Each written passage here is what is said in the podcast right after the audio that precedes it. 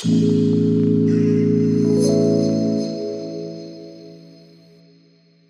bin Markus Klemm und gleich hörst du einen Live-Mitschnitt eines Treffens und des Unterrichts der Online-Dharma-Gruppe.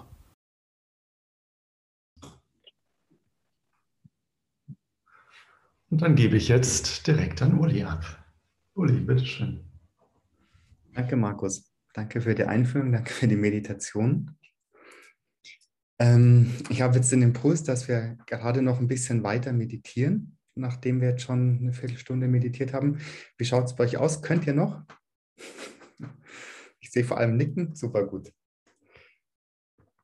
Also, müsst jetzt gar nichts Besonderes machen, einfach nochmal in eine bequeme Sitzhaltung gehen,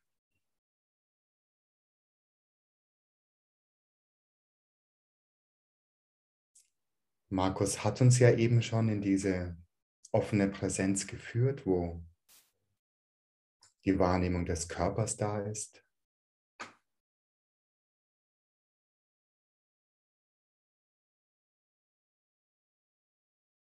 Wo die Sinne offen sind.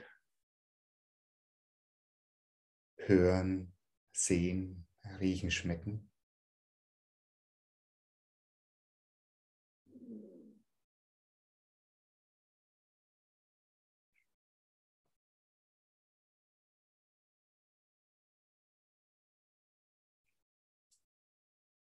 Und wir öffnen uns für all dies, was wir mit den körperlichen Sinnen wahrnehmen können.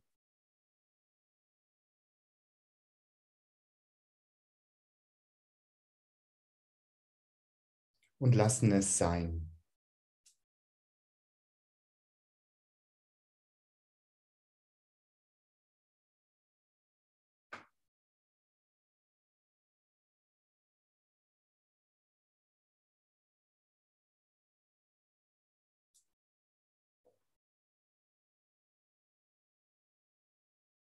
Ein lebendiges Wahrnehmen, indem wir ganz durchlässig bleiben.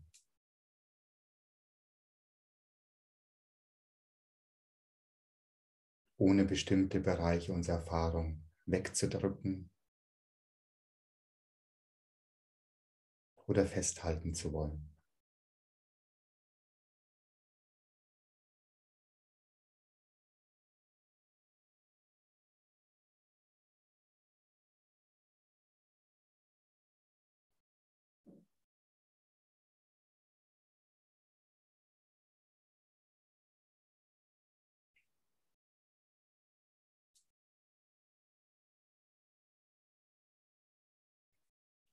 Und das gleiche auch für unsere innere Welt, all die Gedanken, Gefühle, Bilder, Emotionen, die da sein mögen.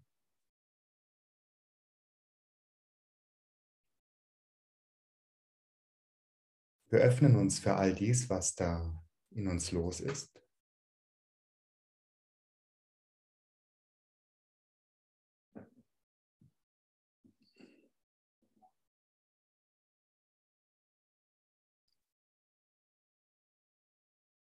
Nehmen es an.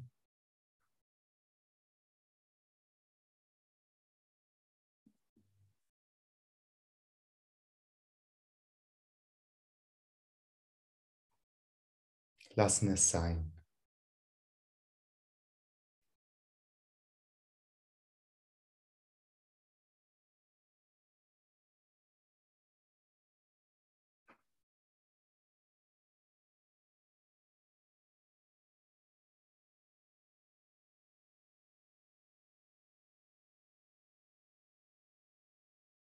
Und spürt einmal in euch hinein, wie es sich anfühlt, wenn ihr euch für euer Leben so ganz öffnet und ihm auch erlaubt, einfach so zu sein.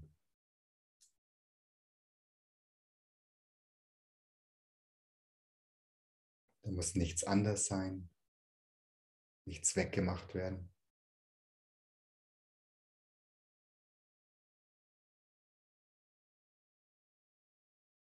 Alles ist willkommen geheißen.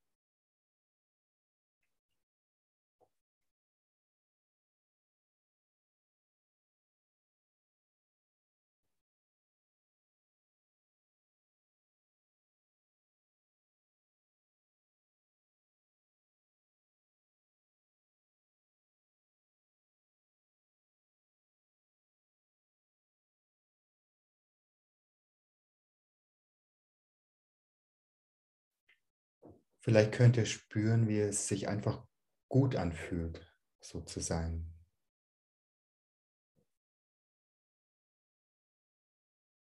Wieder etwas weniger Spannung ist, mehr Gelöstheit.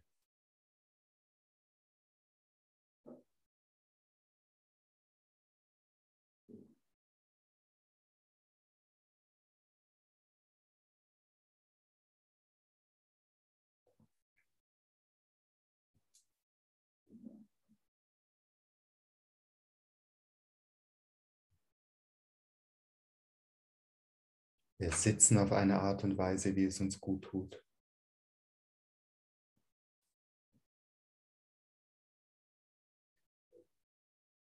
Atmen auf eine Art und Weise, wie es uns gut tut.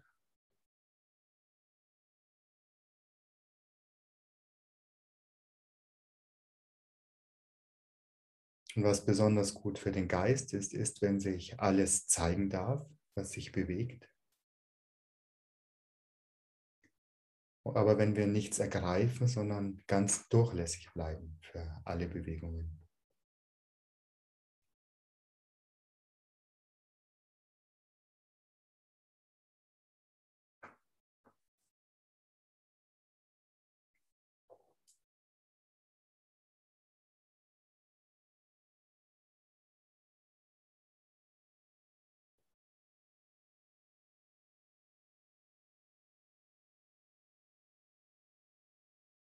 Wir lassen den natürlichen Fluss unserer Erfahrung zu.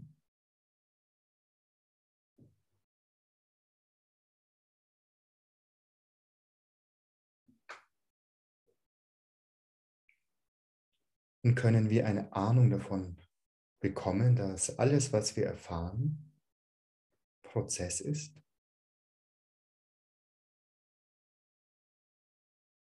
Alles, was wir in den äußeren Sinnen erleben, zeigt sich und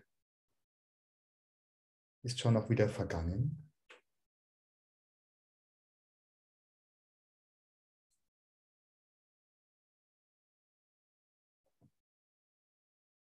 Alle Körperempfindungen, alles ist ständige Bewegung, nichts Festes.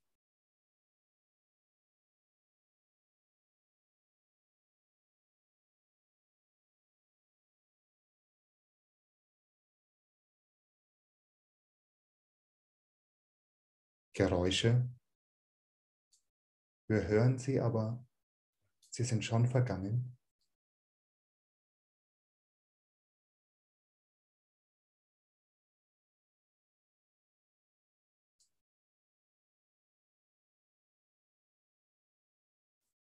Das Bild, das wir sehen, steht nicht für einen Moment still.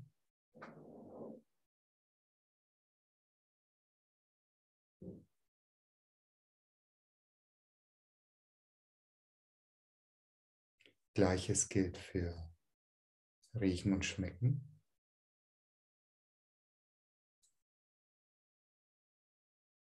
Und natürlich auch für unsere Gedanken, unsere Gefühle.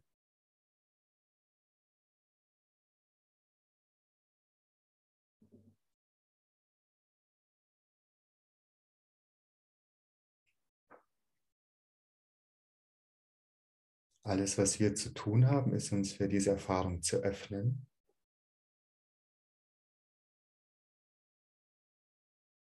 Können Sie einfach sein lassen.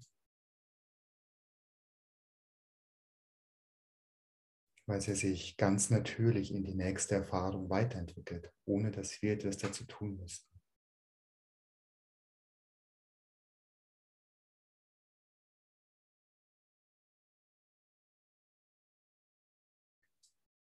Öffnen,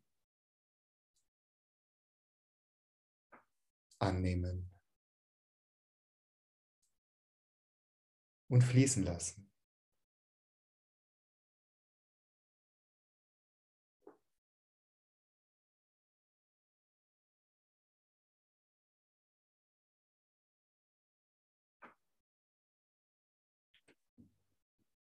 spürt einmal nach, ob euch das hilft dir noch tiefere Gelöstheit zu finden. Ein ganz klein wenig mehr lassen können. wenn man sieht, dass sich die Dinge eh natürlicherweise weiterentwickeln.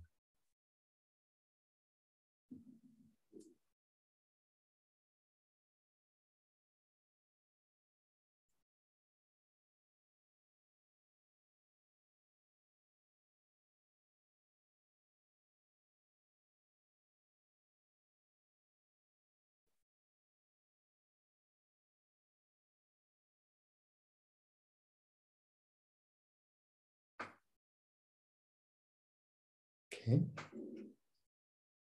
Kommen wir langsam zum Ende dieser kleinen Meditation.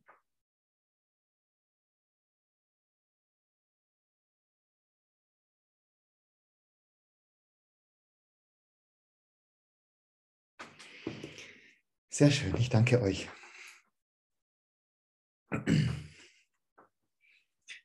Ja, der Markus hat uns vorher schon eine, eine Zusammenfassung gegeben, gegeben über das, was wir letztes Mal gemacht haben, die vier edlen Wahrheiten, wie es normalerweise übersetzt wird. Aber die korrekte Übersetzung wäre eigentlich die vier Wahrheiten der Edlen, was bedeutet, dass alle, die erwacht sind, genau diese vier Wahrheiten verstanden haben. Ähm, ich möchte jetzt nicht nochmal die ganze Sache wiederholen. Ich gehe einfach nur nochmal kurz durch und werde hier und dort eine, einige Anmerkungen ähm, ähm, anfügen. Die erste Wahrheit der Edlen ist die Wahrheit von, vom Leid oder die Wahrheit vom Dukkha, wie es im Originalton heißt, im Original, in der Originalsprache heißt. Und Markus hat ja auch schon die, die drei Formen des Leides angesprochen. Das erste ist, dass wir ganz offensichtlich Stress mit dem haben, was unangenehm ist. Hm. An der Stelle ist es ganz wichtig, den Unterschied zwischen Dukkha und Schmerz zu verstehen. Was mit Dukkha gemeint ist, mit Leid oder Stress, übersetzt es immer unnötiges Leid. Und ähm, um es mit einem Beispiel klarer zu machen, auch ein Buddha, ähm, wenn ein vollkommen Erwachter sich zum Beispiel, sagen wir mal, einen Arm brechen würde, hätte diese Person auch Schmerzen, aber sie hätte kein Leid, das sie oben darauf setzen würde. Also da wäre keine Verzweiflung, kein Kämpfen gegen die Erfahrung, kein Anders haben wollen, sondern da wäre da wär nur eine ganz, ganz intensive Erfahrung. Ähm, das ist eben ein wichtiger Punkt zu verstehen, dass wir es mit unserer Praxis nie dahin schaffen werden, dass wir keinen Schmerz mehr in unserem Leben erfahren. Wohl können wir dahin kommen, dass wir allen unnötigen Stress aus unserem Leben rausnehmen. Schmerzhafte Situationen bleiben schmerzhaft, aber alles, was wir oben drauf setzen, das könnte entspannt werden. Für uns ergibt sich an dieser Stelle schon eine erste, eine ganz einfache Praxis, die wir mitnehmen können, dass wir einfach mal ganz spielerisch rumexperimentieren. Wie entspannt können wir eigentlich mit Situationen bleiben, die wir unangenehm finden? Da müssen wir jetzt nicht unbedingt auf die, auf die super großen Situationen warten, die wir hoffentlich jetzt auch nicht so oft haben. Aber wir haben ja immer wieder in unserem Leben einfach Situationen, die ist irgendwie unangenehm. Und ganz, ganz entspannt können wir dann einfach mal gucken, okay, wie können wir mit diesen Situationen offen und durchlässig bleiben? Und diese ganz einfache Praxis, wie wirkt sich das aus auf das Ausmaß, wie wir Schmerz, wie wir, wie wir Stress empfinden? Die zweite, und das ist ja auch genau das, was wir in der Meditation üben, wenn wir ähm, uns öffnen und wenn wir annehmen. Da lernen wir genau das, dass wir uns für das, was sich in unserer Erfahrung zeigt, dass wir lernen, einfach so damit zu sein und diesen zusätzlichen Kampf rauszunehmen.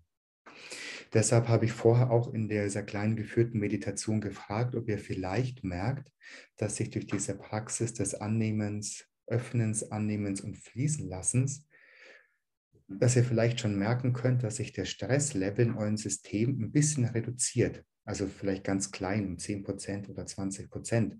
Einfach, wenn ihr euch so ähm, erlaubt, das, was ihr erfahrt, einfach so wahrzunehmen und sein lassen. Und das ist genau eine Praxis, die hier in, dieser, in diesem ersten Unterpunkt der ersten Wahrheit der Edlen ansetzt. Die, ähm, ein zweiter Unterpunkt ist das Leid an der Veränderung. Also Sachen, die uns gut gefallen, die vergehen und das stresst uns natürlich. Das, was wir mögen, geht vorbei und dann kommt wieder was, was wir weniger gut mögen. Ähm, das ist schon ein Leid, das ein bisschen subtiler ist, aber was ihr vielleicht auch merken könnt. Man merkt es so ein bisschen daran, dass man sich in, in angenehmen Erfahrungen nicht ganz entspannen kann. Okay, das Wochenende ist und der Geist eilt schon voraus zu, zu Montag, wo es wieder unangenehm wird und dann fange ich an zu hoffen, oh Jemini, hoffentlich wird es noch ein bisschen länger dauern und so weiter und so fort. Das ist sicher was, was, was ihr kennt. Und auch hier würde sich eine, schon aus diesem Sachverhalt, würde sich eine kleine Praxis anbieten, einfach mal zu erforschen, wie kann ich eigentlich angenehme Situationen so erfahren, dass es mich nicht stresst, wenn sie vorbeigehen. In der Tradition, wo ich meine, meine Grundausbildung erhalten habe, in der Tradition von Hanh, wurde da ganz viel Wert drauf gelegt, dass wir gelernt haben, hm, angenehme Situationen wirklich zu genießen und wirklich ganz, ganz präsent zu sein in angenehmen Begegnungen, in angenehmen Erfahrungen und einfach mal zu gucken, ob es uns nicht hilft, wenn wir wirklich eine Situation voll und ganz leben, ob wir die dann nicht auch mit weniger Bedauern gehen lassen können. Und das ist auch einfach mal eine, eine, eine Erforschungsaufgabe, die ich euch einfach mitgeben möchte für euer, für euer Leben, wie kann ich mich eigentlich selber unterstützen, eine angenehme Situation so zu erfahren, mich so ganz darauf einzulassen, dass ich sie dann auch ohne Bedauern wieder gehen lassen kann. Äh, wieder gehen lassen kann. Dass wir sozusagen lernen, uns zu erfreuen, ohne anzuhaften. Weil das Erstaunliche daran war, was wir in diesen Tignatam-Praktiken gelernt haben, dass wenn wir einfach, wenn wir in angenehmen Situationen ganz präsent sind, dass die Freude sozusagen noch noch größer wird und dass uns auch die Gewissheit, eine Sache ganz gelebt zu haben, dass es das viel, viel einfacher macht, die Situation dann auch gehen zu lassen. Das ist einfach eine, eine kleine Erforschungsaufgabe für euch, die ihr in euer Leben mitnehmen könnt. Die dritte Form des Leidens, das ist die subtilste Form, das ist die, die, das Leid an bedingter Existenz, die, das alldurchdringende Leiden. Ähm, hier geht es darum, dass wir uns mit sozusagen mit einem Ich identifizieren, das, das wir als Mittelpunkt des Universums erleben. Ähm, das ist jetzt etwas, das können wir gar nicht so einfach im Alltag feststellen. Ihr werdet es am ehesten merken, wenn ihr, in Situation, wenn ihr, wenn ihr mehr meditiert und in, in ganz entspannte, offene Zustände kommt, dass da immer noch so ein Rest von Spannung da ist, ich empfinde mich, ich erlebe mich immer noch als Zentrum des Universums und ich möchte meine Meditation so ein bisschen behalten. Ich möchte meine Meditation schützen und ich kontrolliere immer noch mein Erleben. Das ist nur eine ganz geringe Spannung, die aber immer da ist. Ähm, das kriegen wir vor allem in der Meditation oder in ganz entspannten Zuständen mit. Mm. Und ich überlege jetzt mal, wie wir hier rangehen könnten. Mm. Wir werden vielleicht nachher nochmal dazu kommen. Um was es eigentlich geht, ist, dass wir unsere Erfahrung immer kontrollieren und wir halten immer das Ich als Zentrum getrennt von einem anderen, das wir erfahren, aufrecht. Wir halten immer eine gewisse Subjekt-Objekt-Spannung aufrecht und das führt immer zu einem gewissen Maß an Spannung, das auch in den glückseligsten Zuständen da ist. Eigentlich führt die Meditation will darauf hin, dass wir genau das auflösen, weil das nämlich genau der, die Ursache, wir kommen gleich dazu, zu den, zu den anderen Arten des Stresses ist. Mm.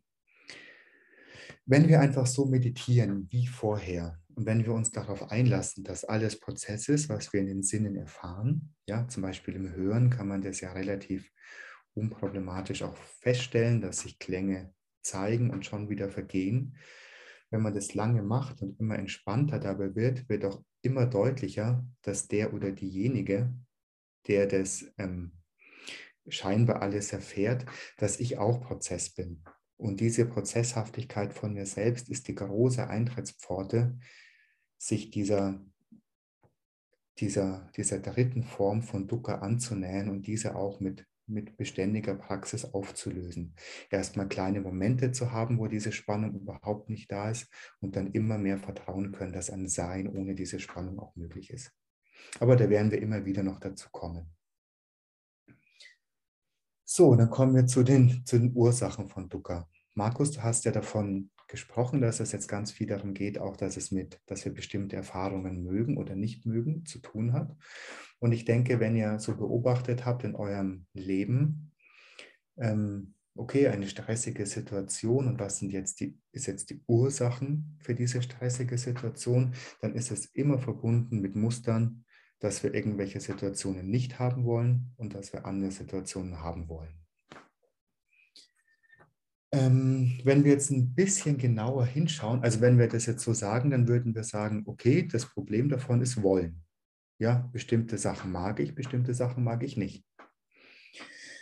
Das ist auf einer Ebene richtig. Wir könnten jetzt noch genauer hinschauen. Dann, dann würden wir sehen, dass das Problem eigentlich nicht das Wollen an sich ist, sondern dass das Problem, das hier vorliegt, dass es ist, dass da immer ein scheinbarer jemand ist, der oder die sich mit diesem Wollen identifiziert.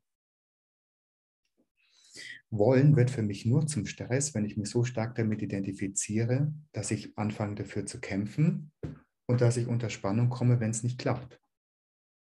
Wenn ich jetzt aber irgendwas wollen würde, ohne mich da großartig damit zu identifizieren, kann ich ganz sehr wohl mein Leben gestalten. Aber wenn es anders läuft, wie ich das gerne hätte, würde da kein Stress entstehen. Das bedeutet, unter dieser Ebene des Wollens ist noch eine andere Ebene darunter, nämlich dass wir überzeugt sind, dass da ein Ich ist, es bestimmte Sachen mag und bestimmte Sachen nicht mag. Und genau diesen Mechanismus, der unter dem Wollen liegt, nennt man Ich-Bezogenheit. Und im Buddhismus auf einer tieferen Ebene der Analyse geht es dahin, ähm, dass man sagt, dass die eigentliche Ursache des Leidens Ich-bezogen ist, Ich-Bezogenheit ist. Ich-Bezogenheit bedeutet, dass wir überzeugt sind, dass es da wie einen Kern gibt, der unabhängig von der Umwelt existiert und der beständig existiert. Und diesen scheinbaren Kern versuchen wir zu verteidigen und versuchen es möglichst angenehm für diesen, für diesen Kern zu machen. Das ist diese Illusion und auf der baut sich alles, anderes, alles andere auf. Ein Buddha, jemand, der diese, der diese Ich-Bezogenheit aufgelöst hat, der kann natürlich auch immer noch Sachen wollen und Sachen nicht wollen. Und der kann natürlich immer noch im Leben gestalten. Wenn er an den historischen Buddha denkt, der hat ja 45 Jahre lang unterrichtet, der war die ganze Zeit in Interaktion. Und natürlich hat er auch bestimmte Sachen vorgezogen. Zu Sachen hat er Ja gesagt, zu anderen Sachen hat er Nein gesagt. Natürlich hat er auch immer noch auf den Namen vielleicht Buddha oder Gautama gehört, aber in all dem war er nicht mehr gefangen in der Illusion, dass da dieser unabhängige, beständige Kern ist, den er verteidigen muss. Also geht unsere Praxis sehr wohl dahin, dass wir uns dieser ganzen Emotionen und dieser Mechanismen der, des Wollens und des Nichtwollens bewusst werden.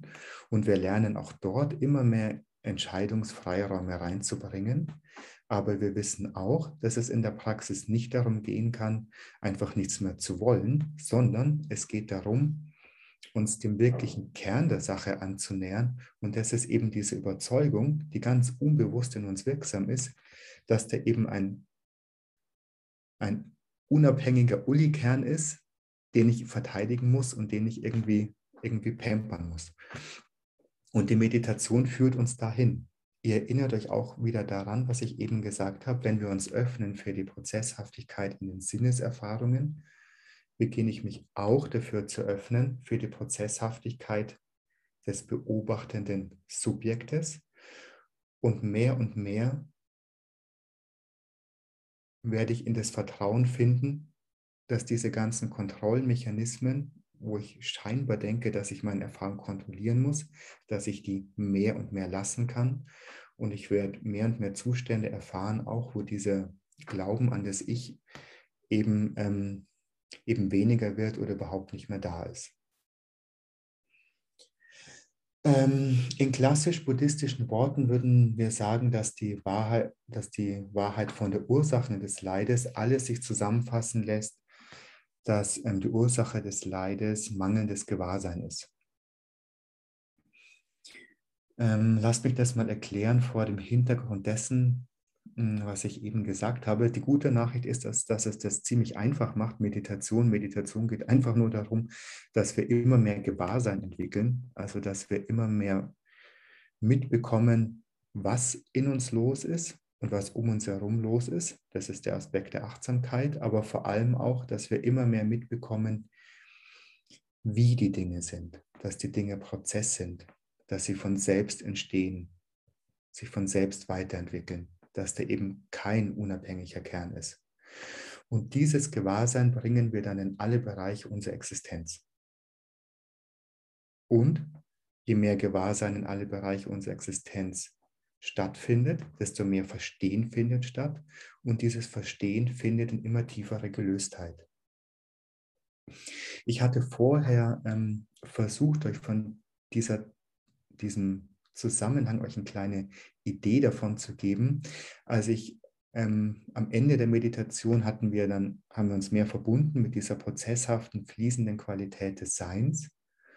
Und ob ich das geholfen, als ich gefragt habe, ob ich das hilft, wenn ihr seht, dass die Dinge prozesshaft fließen, ob ich das hilft, noch mehr loszulassen ob euch das Verständnis hilft, wenn sich die Dinge eh natürlicherweise weiterentwickeln, dass wir quasi arbeitslos sind in der Meditation und dieses Sehen, dass wir arbeitslos sind, weil sich die Dinge eh weiterfließen, wie das in tiefere Gelöstheit findet, äh, hilft zu finden.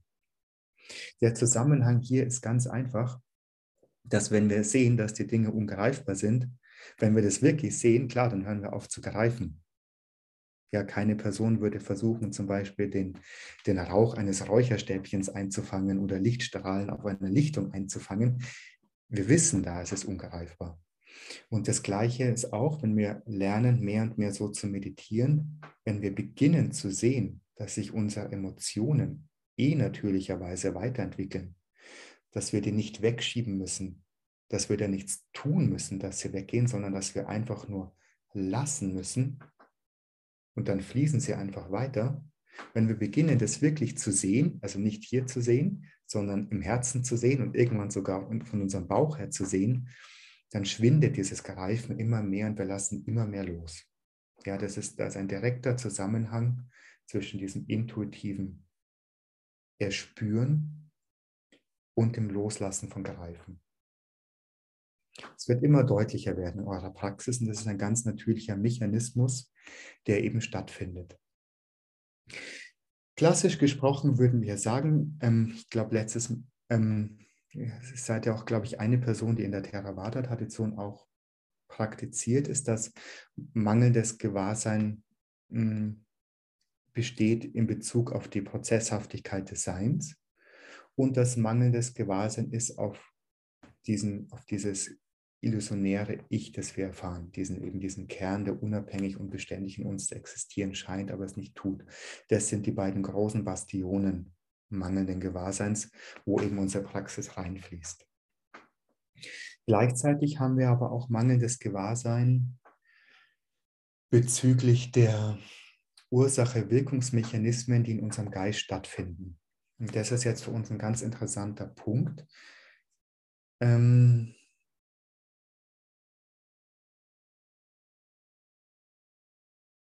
Ich weiß nicht, ob es euch so geht wie mir, aber ich habe manchmal das Gefühl, okay, wie ich jetzt einfach meine Welt erlebe, das scheint irgendwie einfach so zu sein. Wie ich eine bestimmte Situation erlebe, wie ich mich zum Beispiel jetzt im Moment fühle, während ich diesen Vortrag gebe, mit ein bisschen Aufregung hier, ein bisschen Anspannung da und so weiter, dass das irgendwie einfach vom Himmel gefallen ist. So bin ich halt. Und ähm, der Buddha würde hier sagen, dass das auch eine Form des mangelnden Gewahrseins ist, dass wir uns nicht bewusst sind, dass die Art und Weise, wie wir jetzt die Welt erfahren, davon abhängt, was für, Aus, was für Ursachen wir früher gesetzt haben, deren Auswirkungen wir jetzt erfahren. Also, wie ich jetzt die Welt erfahre, zum Beispiel sagen wir mal, ich bin ein bisschen aufgeregt oder ein bisschen angespannt, das ist nicht einfach so, weil ich so bin, sondern es ist, weil ich in meinem Leben bisher ganz, ganz viele Situationen erlebt habe, wo ich mich mit einer bestimmten Art und Weise dazu verhalten habe. Zum Beispiel mit bestimmten Kontrollmechanismen bezüglich der Situation oder ähm, bestimmte Erfahrungen gemacht habe, dass es gefährlich sein könnte, vor Leuten zu reden und so weiter und so fort. Und diese Situationen haben dann in meinem Geist Spuren hinterlassen, die dazu führen, dass sich genau die Bahnen geprägt haben, die dazu führen, dass ich die Situation jetzt genauso erlebe, wie ich sie erlebe. Es ist also nicht zufällig so entstanden, wie ich jetzt meine Erfahrung genau jetzt erfahre, sondern es ist, es wurde gewirkt, es ist die Auswirkung von früheren Situationen. Der Buddha sagt eben, dass uns dieser Mechanismus nicht bewusst ist und dass das auch eine Ursache des Leidens ist, weil wir so nämlich nicht wissen, wie wir unser Leben lenken können. Wir funktionieren einfach in Automatismen und diese Automatismen stärken bestimmte Muster, die werden immer tiefer, die Bahnen. Das macht es immer wahrscheinlicher, dass wir dann in den gleichen Mustern wieder funktionieren. Und diese Muster sind eben meist mit Spannung verbunden und gleichzeitig führen diese Muster auch immer zu bestimmten Antworten von der Welt. Ja, wenn ich zum Beispiel die Tendenz in mir entwickelt habe, Situationen durch Ärger zu kontrollieren, okay, das mache ich ganz oft mein ganzes Leben durch, dann habe ich da eine ganz starke Tendenz. Und gleichzeitig, wenn ich mit meinem Umfeld immer auf diese ärgerliche Art und Weise reagiere, ernte ich natürlich auch die entsprechenden Auswirkungen. Ja, jemand, der freundlich in Situationen ist, kriegt andere Antworten von seinen Mitmenschen, wie wenn ich zum Beispiel versuche, die anderen Leute mit, mit Ärger irgendwie auf meine Seite zu, zu zwingen. Das ist ein Mechanismus, der uns, der vielen Menschenwesen jetzt nicht, nicht bewusst ist. Ich meine, andere Wesen können sich da gar nicht davon befreien. Wir als Menschen haben eben die Möglichkeit, uns dieser Mechanismen bewusst zu werden. Und die gute Nachricht ist hier jetzt einfach, dass je bewusster wir uns werden durch die Praxis, dass sich für uns Gestaltungsspielräume auftun. Wir sind nämlich gar kein Opfer, immer die gleichen Muster zu wiederholen, die wir vielleicht in unserer Kindheit gelernt haben, sondern durch liebevolles Gewahrsein können wir uns dieser, dieser Mechanismen bewusst werden wir können lernen, nicht impulsiv und automatisch auf, aus, auf diesen, aus diesen Impulsen heraus zu agieren, so dann wieder die gleichen Muster zu stärken, sondern wir können Raum schaffen und uns neu ausrichten und so neue Muster stärken. Das ist eben eine, eine wunderbare Gelegenheit, um eben unser Leben zu gestalten, und zwar in eine Richtung, wie wir das wollen, und dass sie uns und unser Umfeld auch in Richtung immer weniger Stress, in der Richtung immer weniger Ducker führt. Das ist der zweite ganz, ganz große Bereich, wo ähm, mangelndes Gewahrsein eine Ursache für Leid ist. Und ich denke, ihr könnt es ganz einfach verstehen. Ja, wenn uns diese Muster einfach automatisch immer wegspülen, mangelndes Gewahrsein, wir sind uns überhaupt nicht bewusst, was passiert, wundert man sich, hey, warum finde ich mich eigentlich immer in Stress und warum scheinen sich in meinem Leben bestimmte Situationen immer wieder zu wiederholen? Und wir sind uns nicht bewusst, wie wir die gleichen Muster immer wieder kultivieren und auch immer wieder ähnliche Antworten von unserer Umgebung ähm, produzieren. Wenn hier liebevolles Gewahrsein reinfließt, beginnen wir mehr und mehr zu stecken. Ach ja, hier verhalte ich mich jetzt schon, schon wieder so, wie ich es tausendmal gemacht habe. Er wird höchstwahrscheinlich wieder eine ähnliche Antwort kommen von der Welt, wie ich das schon tausendmal erlebt habe kann ich hier nicht anhalten und kann ich hier nicht einfach mal was Neues probieren. Und so ist eben dieser Mechanismus der Auswirkungen, also dass immer eine, eine neue Erfahrung bewirkt wird, kann so eben auch ein Schlüssel in die Freiheit sein. Wir sind dann kein Opfer mehr von dem, was automatisch passiert, sondern können bewusst gestalten. Diesen Prozess, den ich gerade erklärt habe, das wird in Fachworten Karma genannt. Und Buddha hat ja auch gesagt in seiner Zeit damals. Damals war, wurde im, in der damaligen Kultur des Buddhas wurde Karma vor allem verstanden, als eine, ein Schicksal. Es ist, es ist mein Karma und was mein Karma ist, kann ich mich überhaupt, kann ich überhaupt nichts tun. So ist es halt. Und Buddha hat gesagt, nein, nein, nein, Karma ist deine Zuflucht. Und was er damit einfach gemeint hat, ist, wenn wir diese Mechanismen verstehen, wenn wir verstehen, wie unser Geist funktioniert, wie wir Tendenzen unserem Geist stärken können. Die werden dann immer stärker, werden immer mehr Fahrt aufnehmen und zwar in eine Richtung, die uns in Richtung Erwachen führt, dann ist es ist dieser genau diese Gesetzmäßigkeit von von Karma eben unsere Zuflucht. Das ist genau das, was ins, uns ins Erwachen führen wird. Denn diese Mechanismen sind jetzt nicht nur wirksam auf der Ebene der Emotionen, sondern sie sind auch wirksam auf der Ebene dessen, was wir Gewahrseinsschleier nennen.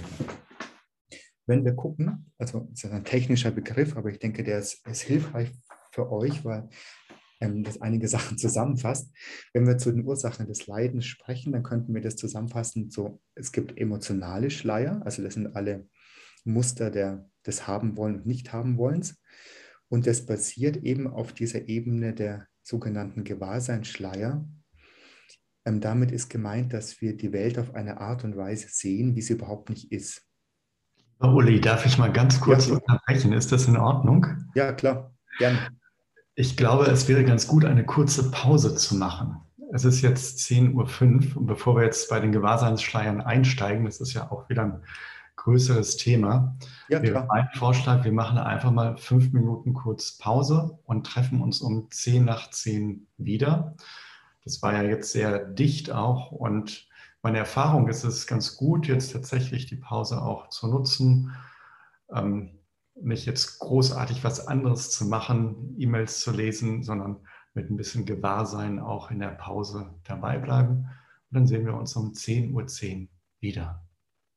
Bis gleich. Ja, danke.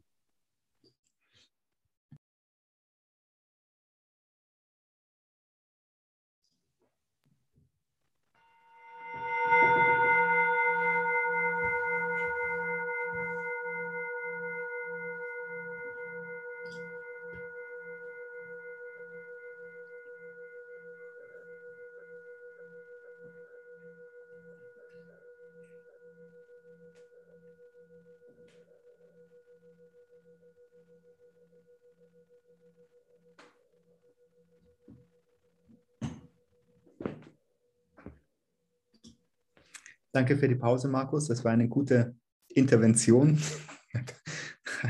Wahrscheinlich auch Dukkha reduziert. Und wir können, also machen wir es uns dann, äh, warte, warte noch kurz, bis alle da sind. Moment bitte.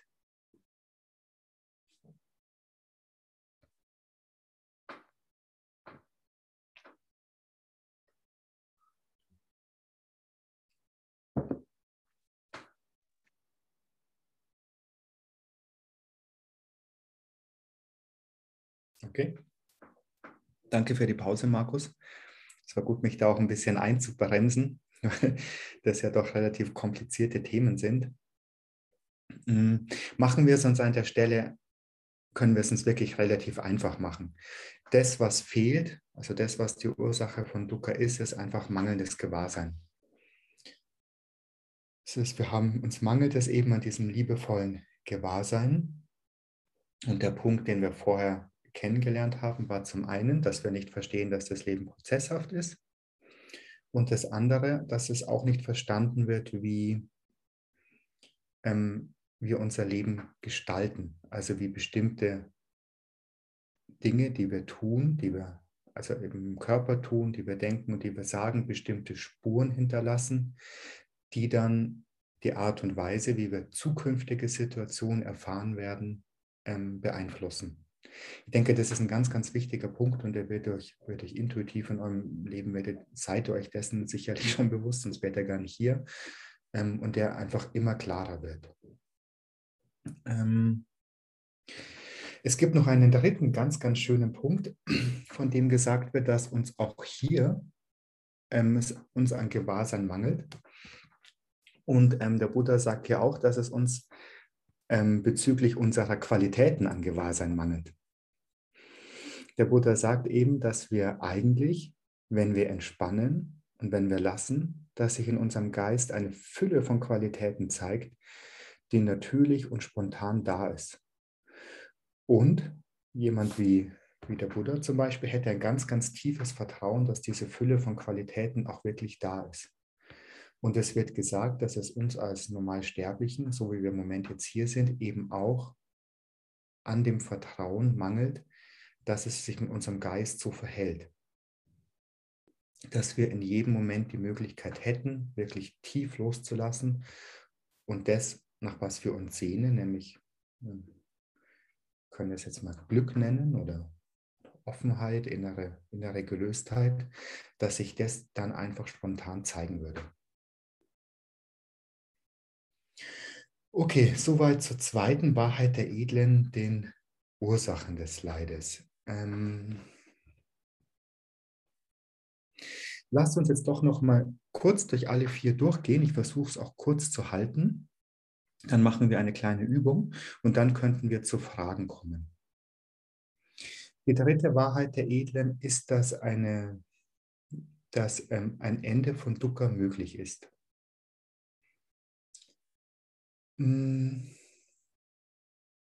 der Stelle hatte ich mich damals gefragt, als ich diese Unterweisungen zuerst hörte, warum das eigentlich die dritte Wahrheit ist und nicht die vierte. Also warum man nicht erst den Weg geht und dann zu der Gewissheit kommt, dass ein Leben ohne Dukkha möglich ist, sondern dass man sozusagen reinstarten muss mit dem Vertrauen, dass ein Leben ohne Dukkha möglich ist. Und das ist ganz einfach, weil uns sonst das Vertrauen fehlt. Ähm, ihr könnt es ganz einfach verstehen, wenn ihr irgendeine körperliche Beschwerde habt. Wenn man zum Beispiel ähm, Zahnschmerzen hat und ich hätte dann nicht das Vertrauen, dass wenn ich zum Zahnarzt gehe, die Zahnschmerzen weniger werden, dann würde ich überhaupt nicht zum Zahnarzt gehen. Und genauso ist es da auch, wenn ich nicht das Vertrauen hätte, dass durch die Praxis, die ich ausführe, das, unter was ich leide, dass das weniger wird, dann würde ich gar nicht die Praxis ausführen. Macht eigentlich Sinn, oder? Und deshalb ist es an der Stelle ganz, ganz wichtig, dass wir uns mit dem Vertrauen verbinden, dass eben ein Leben mit offenen, liebevollen Geisteszuständen möglich ist. An der Stelle haben wir zwei Möglichkeiten. Die erste Möglichkeit ist, ist, dass wir selber die Erfahrung machen, dass in Situationen, wo wir eng waren, dass es uns auch möglich ist, offen in diesen Situationen zu sein. Und wenn wir dann mitbekommen, dass sich da was ändert, bekommen wir immer mehr Vertrauen, ach ja, stimmt, das ist möglich. Jetzt hat sich vielleicht nur der Stress um 10% verringert, aber wenn 10% möglich sind, dann gehen auch 20 und dann gehen auch 30. Und wenn man immer weiter dran bleibt, kriegt man immer mehr Vertrauen. Ach ja, stimmt, ich kann mit einem offenen, entspannten Geist leben. Und das ist ein Vertrauen, das dann aus der eigenen Erfahrung erwächst. Das ist der erste ganz wichtige Punkt. Der zweite ganz wichtige Punkt ist, dass wir uns hier auch mit, mit Vorbildern verbinden. Also, dass wir uns mit Menschen verbinden, die diese Qualitäten, die uns inspirieren, die wir eben verbinden mit diesem offenen Sein, die das ganz authentisch vorleben und die uns die Gewissheit geben, ach ja, wenn die Person das kann, kann ich das auch. Ähm, in, in buddhistischen Fachkreisen fragen wir uns oft, warum zur Zeit des, des Buddha, der hatte ja wahnsinnig viele erwachte Schülerinnen und Schüler. Also es ist unvorstellbar, der hatte dann, glaube ich, ja um tausend erwachte Schülerinnen und Schüler, warum das für die Menschen damals so einfach war.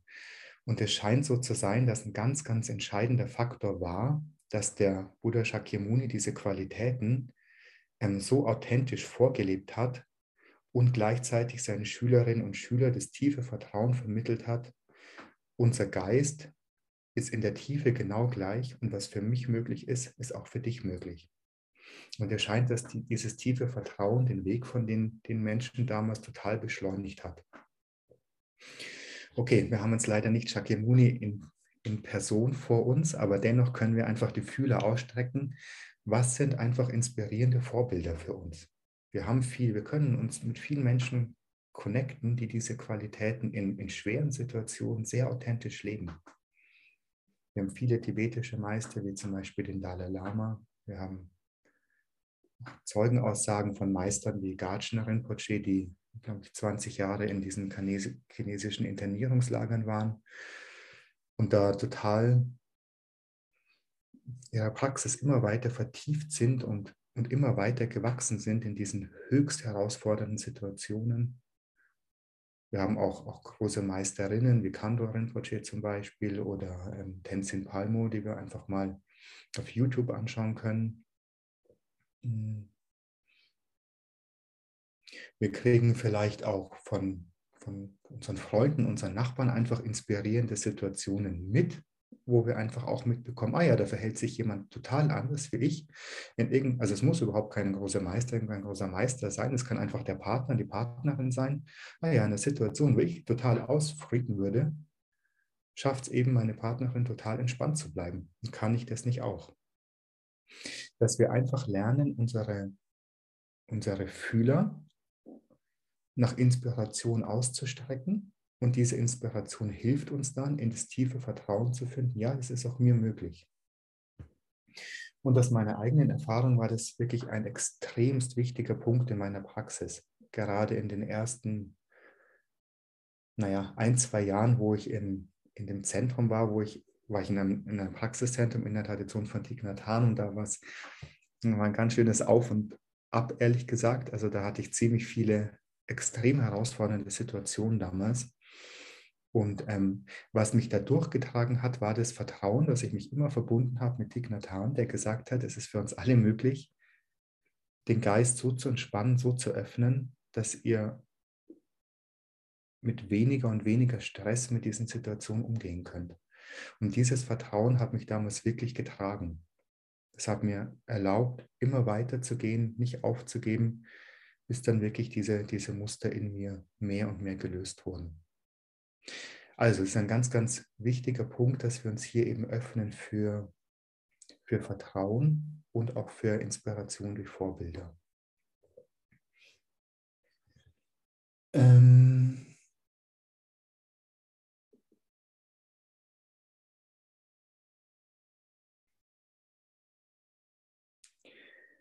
Was mir heute wichtig wäre, also ich überlege auch über diese vier vier Unterrichtstage hinweg, was, was für euch wichtige Punkte sind, die, die euch einfach weiterbringen in eurer Praxis, wäre an der Stelle, ähm, dass wir in die Erfahrung kommen, dass es hier um Qualitäten geht.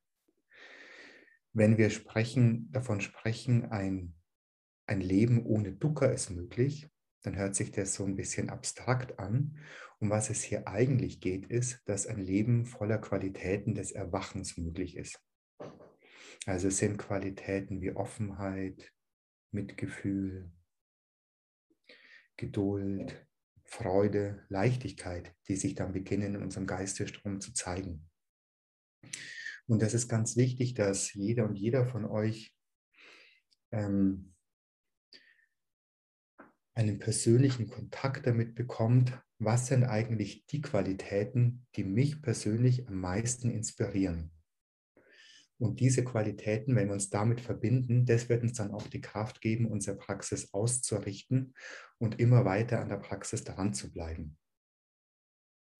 Das wäre so eine der, der, der, der Punkte, die mir heute wichtig wären.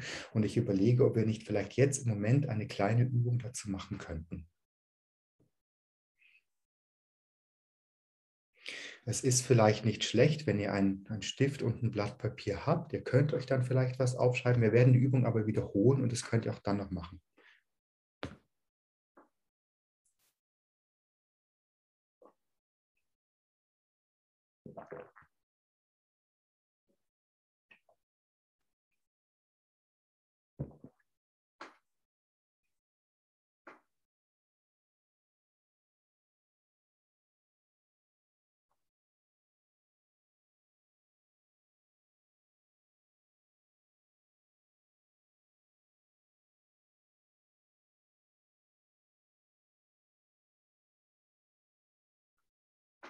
Ist eine kurze kontemplative Übung, die wir machen. Ich meine, ich denke, es dauert so vielleicht eine Viertelstunde oder so. Und zu Beginn wäre es gut, wenn ihr wirklich ganz in euren Körper kommt. Mal alles Gewicht an die Erde abgeben.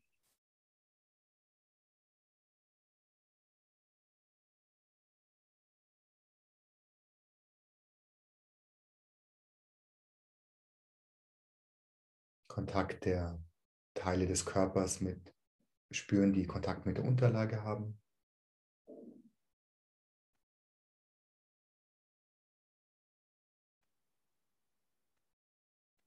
Atem spüren.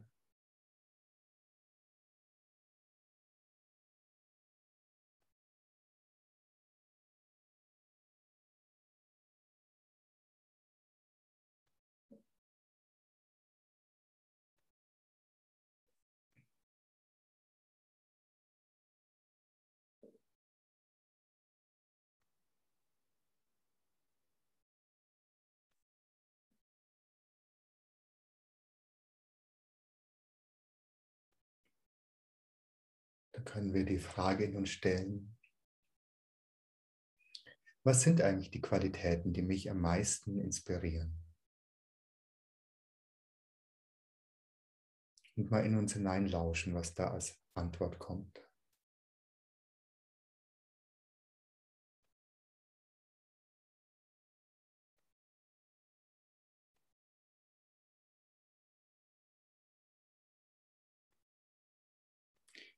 Wie möchte ich sein?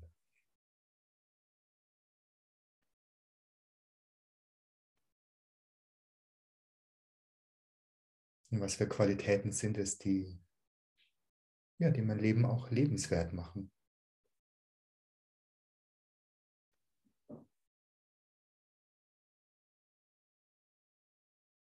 Und es kann hilfreich sein, das nicht in ähm, Substantiven aufzuschreiben, sondern in, in, in Adjektiven. Also nicht Geduld schreiben, sondern geduldig sein. Nicht Leichtigkeit, sondern leicht sein oder unbeschwert sein.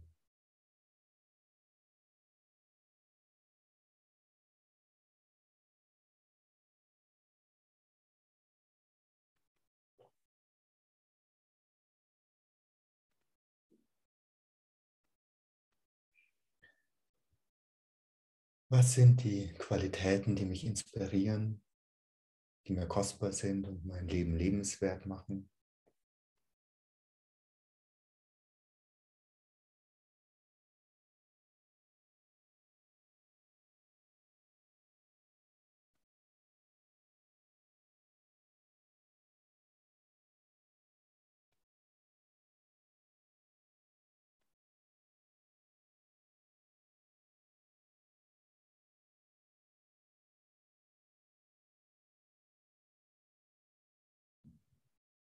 Welche Qualitäten möchte ich erleben und leben mit mir selbst und auch mit anderen?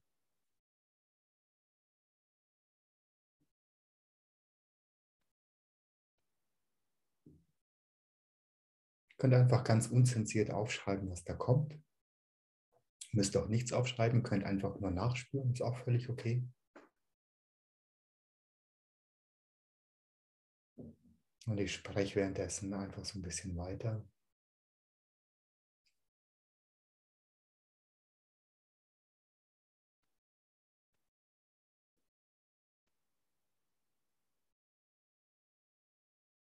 Die Qualitäten, die mich am meisten inspirieren,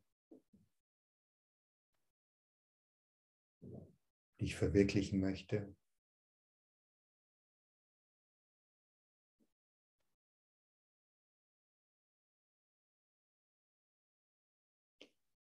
Wenn ich am Ende meines Lebens zurückschaue und sage, okay, die und die Qualität habe ich gelebt, das war gut.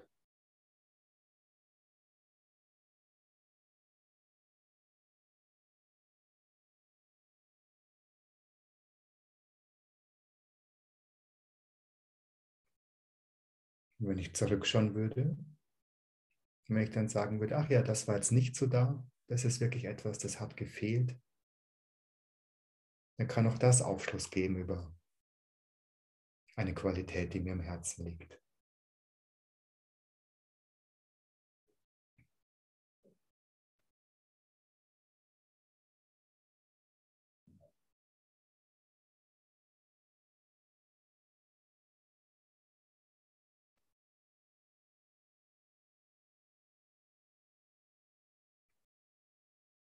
Können uns an der Stelle das kleine Gedankenexperiment erlauben. Wie wäre ich eigentlich, wenn ich vollkommen frei wäre?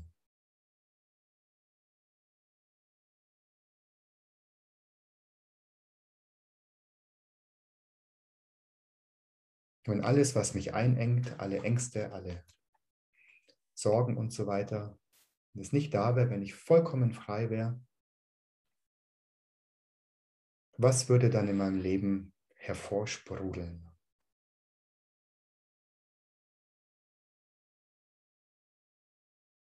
Einfach mal gucken, was da als Resonanz kommt. Aus eurem Bauch, aus eurem Herz heraus.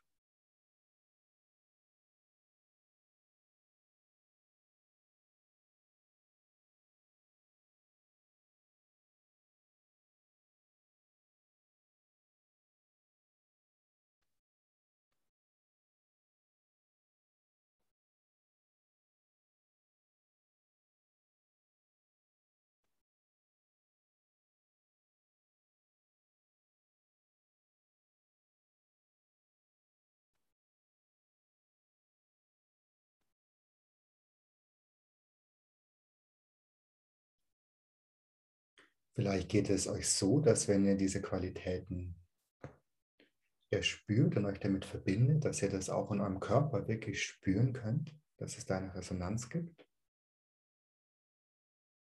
Könnt ihr diese Resonanz auch einfach zulassen, wenn das so sein sollte?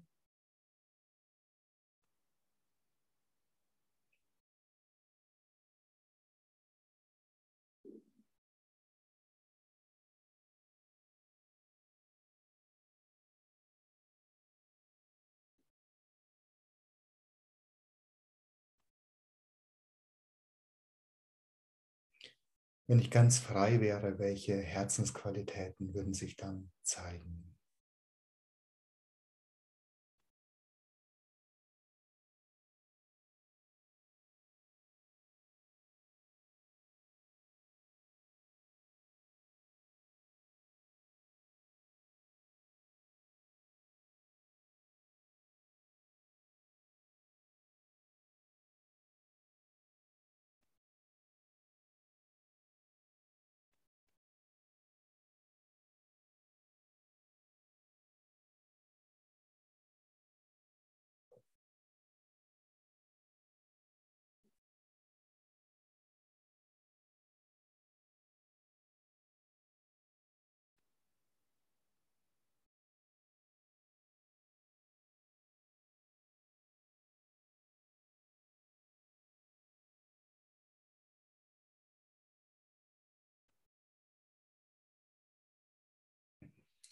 Dann würde ich euch bitten, einfach nochmal auf die Qualitäten zu schauen, die ihr aufgeschrieben habt oder euch damit zu verbinden mit denen, die ihr euch gemerkt habt.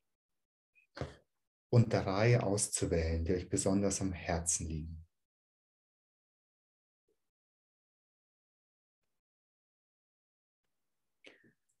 Und schaut, dass es wirklich Herzensqualitäten sind dass es keine sind, von denen ihr meintet, okay, so sollte ich sein, sondern dass es wirklich etwas ist, wo ihr sagt, ah wow, da geht mein Herz auf, wenn ich daran denke. Freudig sein, Leichtigkeit erleben, mit, mitfühlen sein.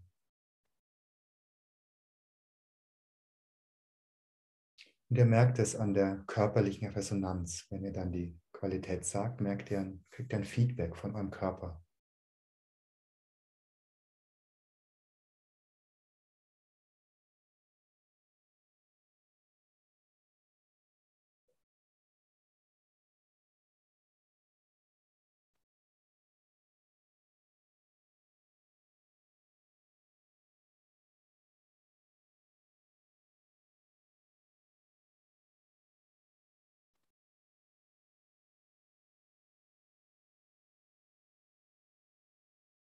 Wenn ihr dann auf diese drei Qualitäten schaut, dann könnt ihr mal gucken. Oftmals ist es hilfreich, dass die nicht negativ formuliert sind. Also dass wir nicht sagen würden, ich möchte furchtlos sein, sondern dass man eher sagt, ich möchte mutig sein.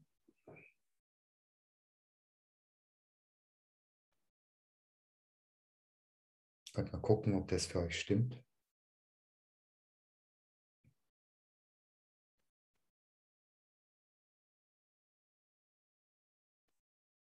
Und zum Abschluss der Übung atmen wir dann einfach noch in der Nachwirkung von der Übung. Erlauben diesen Herzensqualitäten in uns weiter zu schwingen.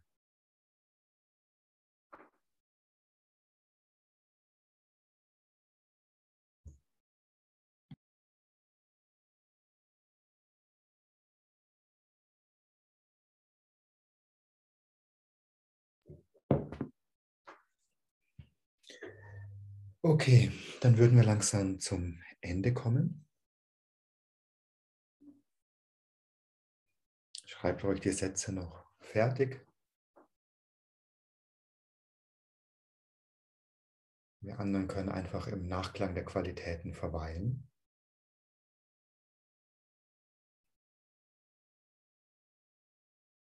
Geistesruhe bedeutet, dass der Geist unabgelenkt im Heilsamen ruht das ist eben genau das, was wir jetzt machen.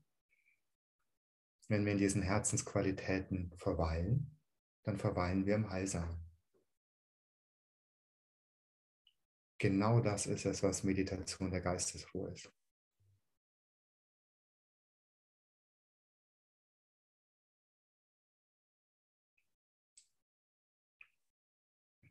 Deswegen können alle noch in Ruhe fertig schreiben und wir anderen meditieren dabei.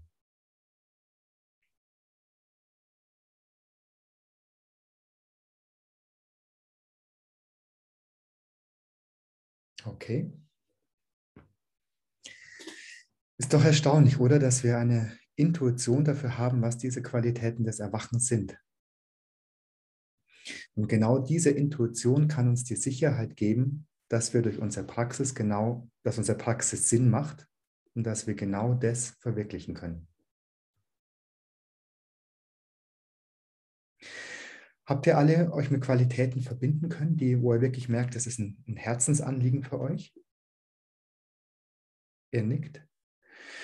Okay, da bin ich wirklich ganz, ganz glücklich und es ist wirklich fantastisch. Das ist nämlich einer der, der wird einer der ganz, ganz wichtigen Pfeiler für eure Meditationspraxis sein.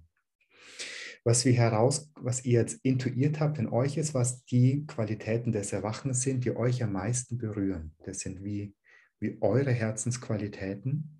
Das ist das, was ihr durch eure Praxis in eurem Leben verwirklichen möchtet.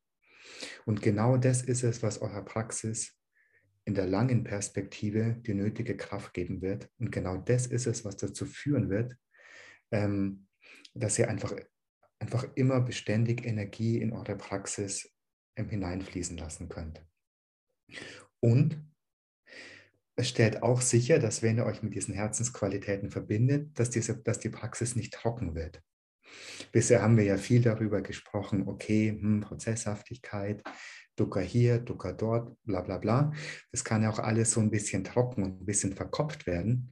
Aber wenn man diese Herzensqualitäten hineinbringt, dann bekommt die Praxis auch in Saft. Dann wird es wirklich ganz, ganz nähernd und es inspiriert einfach auch. Im in Fachworten würden wir das nennen Zuflucht. Das Wort Zuflucht bedeutet, wenn man es wörtlich übersetzt, eine sichere Richtung einschlagen. Und eine sichere Richtung bedeutet, dass wir mit unserem Leben in eine Richtung gehen, dass genau diese Qualitäten immer weiter entwickelt werden, dass wir am Ende unseres Lebens nichts zu bereuen haben. Ganz unabhängig davon, was wir tun, also welche Aktivitäten wir ausführen, welcher Beruf oder welcher Beruf nicht, wenn wir darauf schauen, dass diese Herzensqualitäten von uns, dass die jeden Tag ein bisschen wachsen, ein klein bisschen wachsen, wird es so sein, dass wenn wir am Ende unseres Lebens zurückschauen, ach ja, die Qualitäten habe ich gelebt.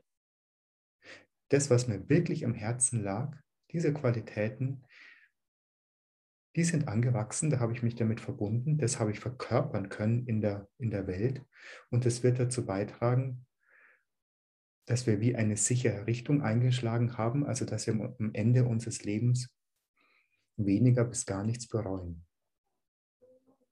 Deswegen wird in, bei buddhistischer Meditation gesagt, verbinde dich zu Beginn jeder Praxis mit der Zuflucht. Ähm, die traditionelle Zuflucht, eben Buddha, Dharma und Sangha. Bleiben wir jetzt mal nur beim Buddha, der Erwachte. Und der Erwachte oder auch die Erwachte verkörpert eben genau diese Qualitäten, deren einer wenige wir jetzt gesammelt haben. Und ich bin mir sicher, das ist jetzt schwer zu machen, weil wir uns nicht live sehen, aber wenn wir einfach die Qualitäten von jeder und jedem von uns auf ein, eine Tafel schreiben würden, dann hätten wir ein ziemlich genaues Bild dessen, welche Qualitäten ein oder eine Buddha eigentlich verkörpert. Und zu Beginn jeder Praxis können wir uns eben mit unseren Herzensqualitäten verbinden. Und dann können wir sicherstellen, dass das, was wir dann praktizieren, auch in die Richtung geht, in der wir das wollen, nämlich in Richtung von diesen Qualitäten, die uns berühren. Okay, macht es Sinn? Ja? Okay, einige nicken, super, das freut mich. Ähm, und gleichzeitig könnt ihr auch in eurer Praxis immer, wenn ihr merkt, die ganze Sache wird jetzt ein bisschen trocken, dann könnt ihr euch einfach mit diesen Herzensqualitäten verbinden und mit denen atmen. Wir werden dann nachher gleich noch eine geführte Meditation dazu machen, so dass wir in der Meditationspraxis wie zwei verschiedene Pfeile haben. Der eine Pfeil ist, dass wir uns in diesem Öffnen, Annehmen, Fließen lassen üben. Da würden wir immer mehr ähm, Geschick darin entwickeln, uns für unsere Erfahrung zu öffnen, Mechanismen der Manipulation zu entspannen sein zu lassen und immer mehr einen, einen gefühlsmäßigen Geschmack von der Prozesshaftigkeit zu kriegen. Das wäre der eine große Pfeiler. Und der andere große Pfeiler wäre, dass wir uns mit diesen Herzensqualitäten verbinden würden. So dass wir in unserer Praxis zum einen in tiefere Seinserkenntnis finden und zum anderen immer mehr Herzensqualitäten in uns lebendig werden lassen können. Das klassische Beispiel dafür ist ein Vogel, der zwei Flügel braucht. Man sieht es jetzt nicht im Bild, naja, ist jetzt nicht so gut zu machen, aber ein Vogel braucht eben zwei Flügel und der eine Flügel ist eben die Seinserkenntnis, das Verstehen, wie das Sein ist, wie der Geist funktioniert. Und der andere Flügel ist ähm, ähm, diese natürlichen Herzensqualitäten, dass die mehr und mehr an uns freigelegt werden. Und wenn wir auf beide Punkte in unserer Praxis achten, können wir ganz, ganz sicher sein, dass das in eine gute Richtung geht. Gut, soviel zur dritten Wahrheit der Edlen. Ein Sein ohne Verstrickung ist möglich. Und wir können ganz, ganz sicher sein, dass das so ist, weil wir nämlich die Intuition dafür haben. Wenn wir uns vorstellen, wie wäre ich, wenn ich, wenn ich ganz frei wäre, da kommt eine Antwort aus unserem System, weil das nämlich in uns angelegt ist. Und dieses in uns angelegt sein, das ist das, was Buddha Natur genannt wird. Das ist das, was jedes Wesen, also nicht nur Menschen, sondern jedes Wesen als Grundlage des Geistes hat. Und der ganze Weg dient dazu, ihr müsst euch das so vorstellen, die Buddha Natur ist als Grundlage des Geistes da, aber es ist wie, wie zugemüllt von verschiedenen Schleiern. Und der ganze Weg dient einfach nur dazu, die Schleier zu entspannen, sodass ich das zeigen kann, was in uns natürlicherweise angelegt ist. Und dass es natürlicherweise angelegt ist, erkennen wir daran, dass wir es intuieren können. Und wenn wir es intuieren, dann spüren wir auch, ach ja, das ist gut.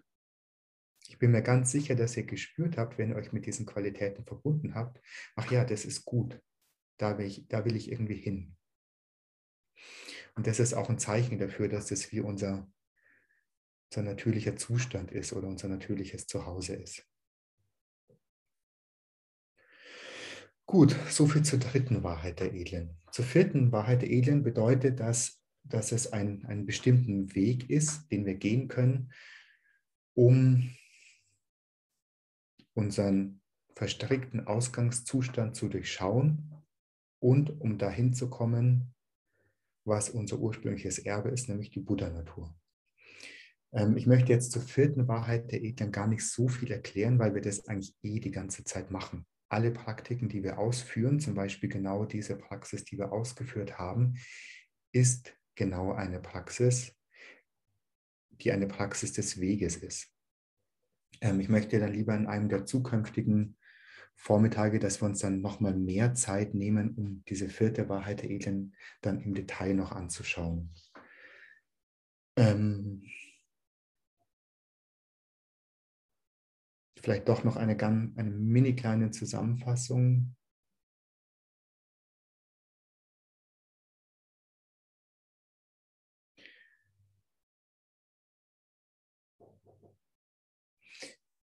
Um was es zum einen geht, ist, dass wir einfach mal ganz grundsätzlich verstehen, was es in der Praxis geht und wie wir auch, wie wir auch auf das Sein schauen könnten. Das ist ja das, was wir jetzt eh die ganze Zeit in Unterweisungen machen.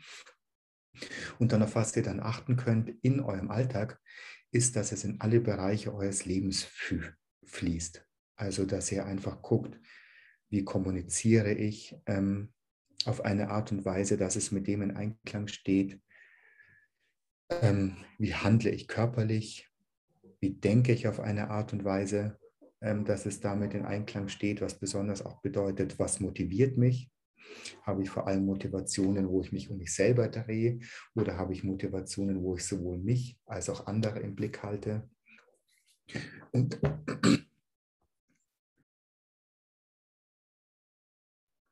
Entschuldigung, ich bin so ein bisschen erkältet. Und so ein anderer Punkt, ein anderer wichtiger Punkt ist auch, dass wir beginnen, Interesse für diese Sachverhalte zu entwickeln. Dass wir beginnen, uns für diese Herzensqualitäten, dass wir beginnen, uns für diese Herzensqualitäten zu interessieren. Dass wir beginnen, uns dafür zu interessieren, wie verstrickt sich der Geist, wie finde ich aus der Verstricktheit in Lösung. Und dieses Interesse führt dazu, dass sich wie unsere ganze Energie darauf ausrichtet und dass da immer weitere Entwicklung stattfindet. Das wäre dann sozusagen der Weg. Und das schließt sich dann wie ein Kreis. Je mehr Interesse ich auch für diese Sachverhalte habe, desto mehr Verstehen entsteht. Und je mehr ich verstehe, das ist dann wie so eine, eine Feedback-Schleife, verfeinert dann auch meine Praxis. Aber wir werden da in den nächsten Nachmittag und nächsten Vormittag nochmal darauf kommen. Gut, also wir haben jetzt Viertel vor zehn. Das bedeutet, wir haben noch eine gute, gute Stunde. Was mir auf jeden Fall ein Anliegen wäre, dass wir noch genügend Zeit für Fragen haben. Ich bin mir sicher, dass ihr auch ähm, im letzten Monat einiges, einige Schritte gegangen seid mit den, mit den Anweisungen, ob da Fragen aufgetaucht sind und jetzt aus dem Vormittag noch Dinge sind, die es zu klären gäbe. Ähm, wollen wir vor den Fragen eine kurze Pause machen oder wollen wir gleich so reinstarten? Das brauche ich jetzt einfach euer Feedback. Können wir gleich reinstarten? Ja? Mhm. Wie ging es euch denn jetzt mit dieser Übung mit, dem, mit den Herzensqualitäten spüren?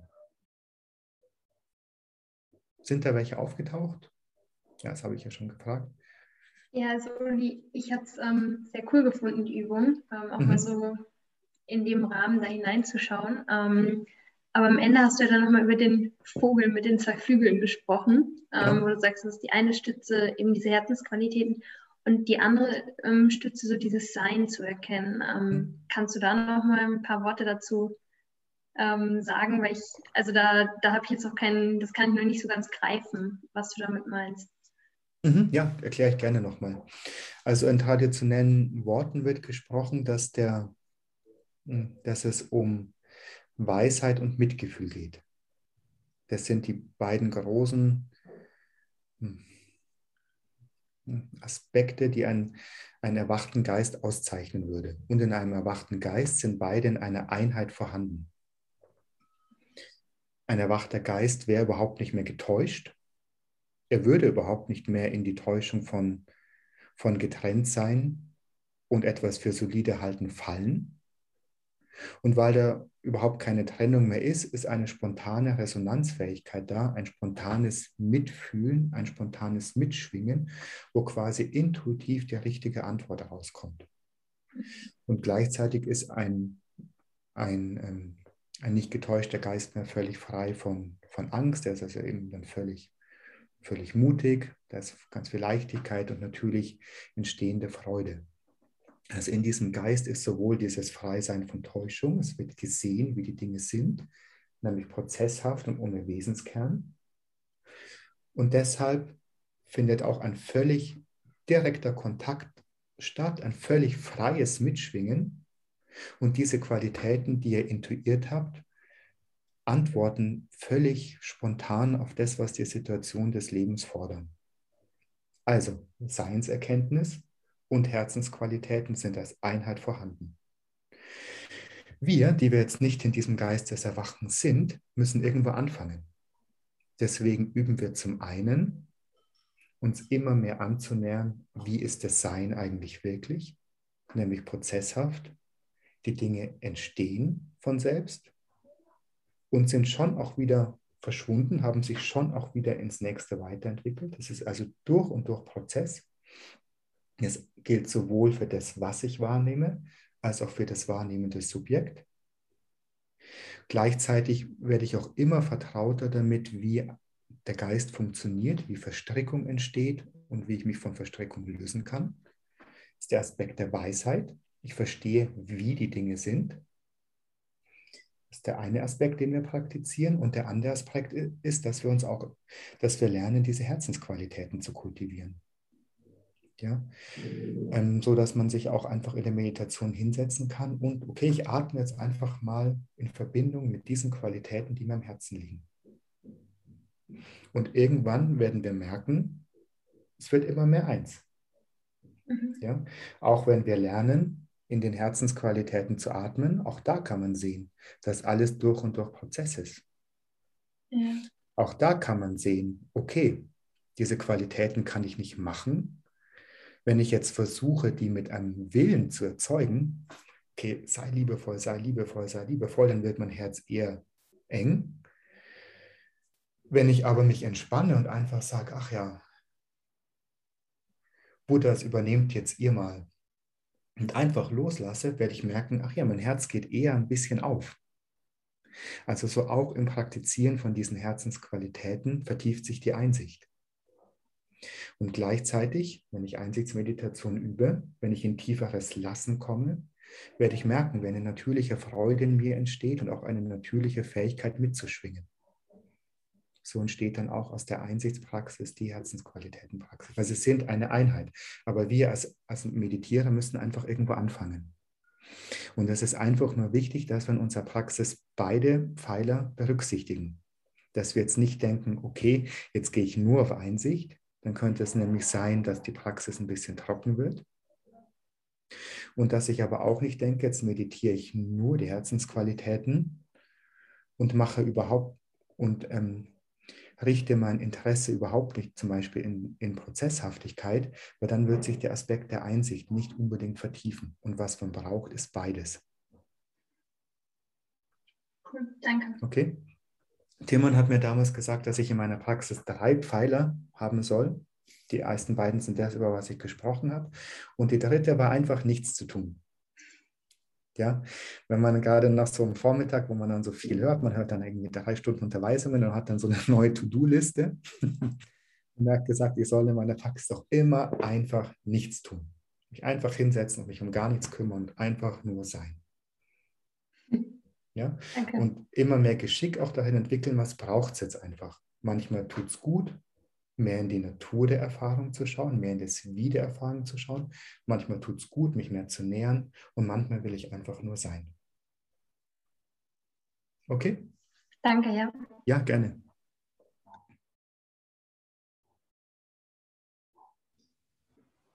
Uli, du hattest jetzt häufiger den Begriff Prozesshaftigkeit benutzt heute. Mhm. Glaube, ähm, beim letzten Mal haben wir ihn noch nicht eingeführt und ich weiß nicht, ob alle ähm, ein Verständnis davon haben, was das bedeutet. Deshalb wäre meine Frage, ob du dazu kurz noch was sagen könntest.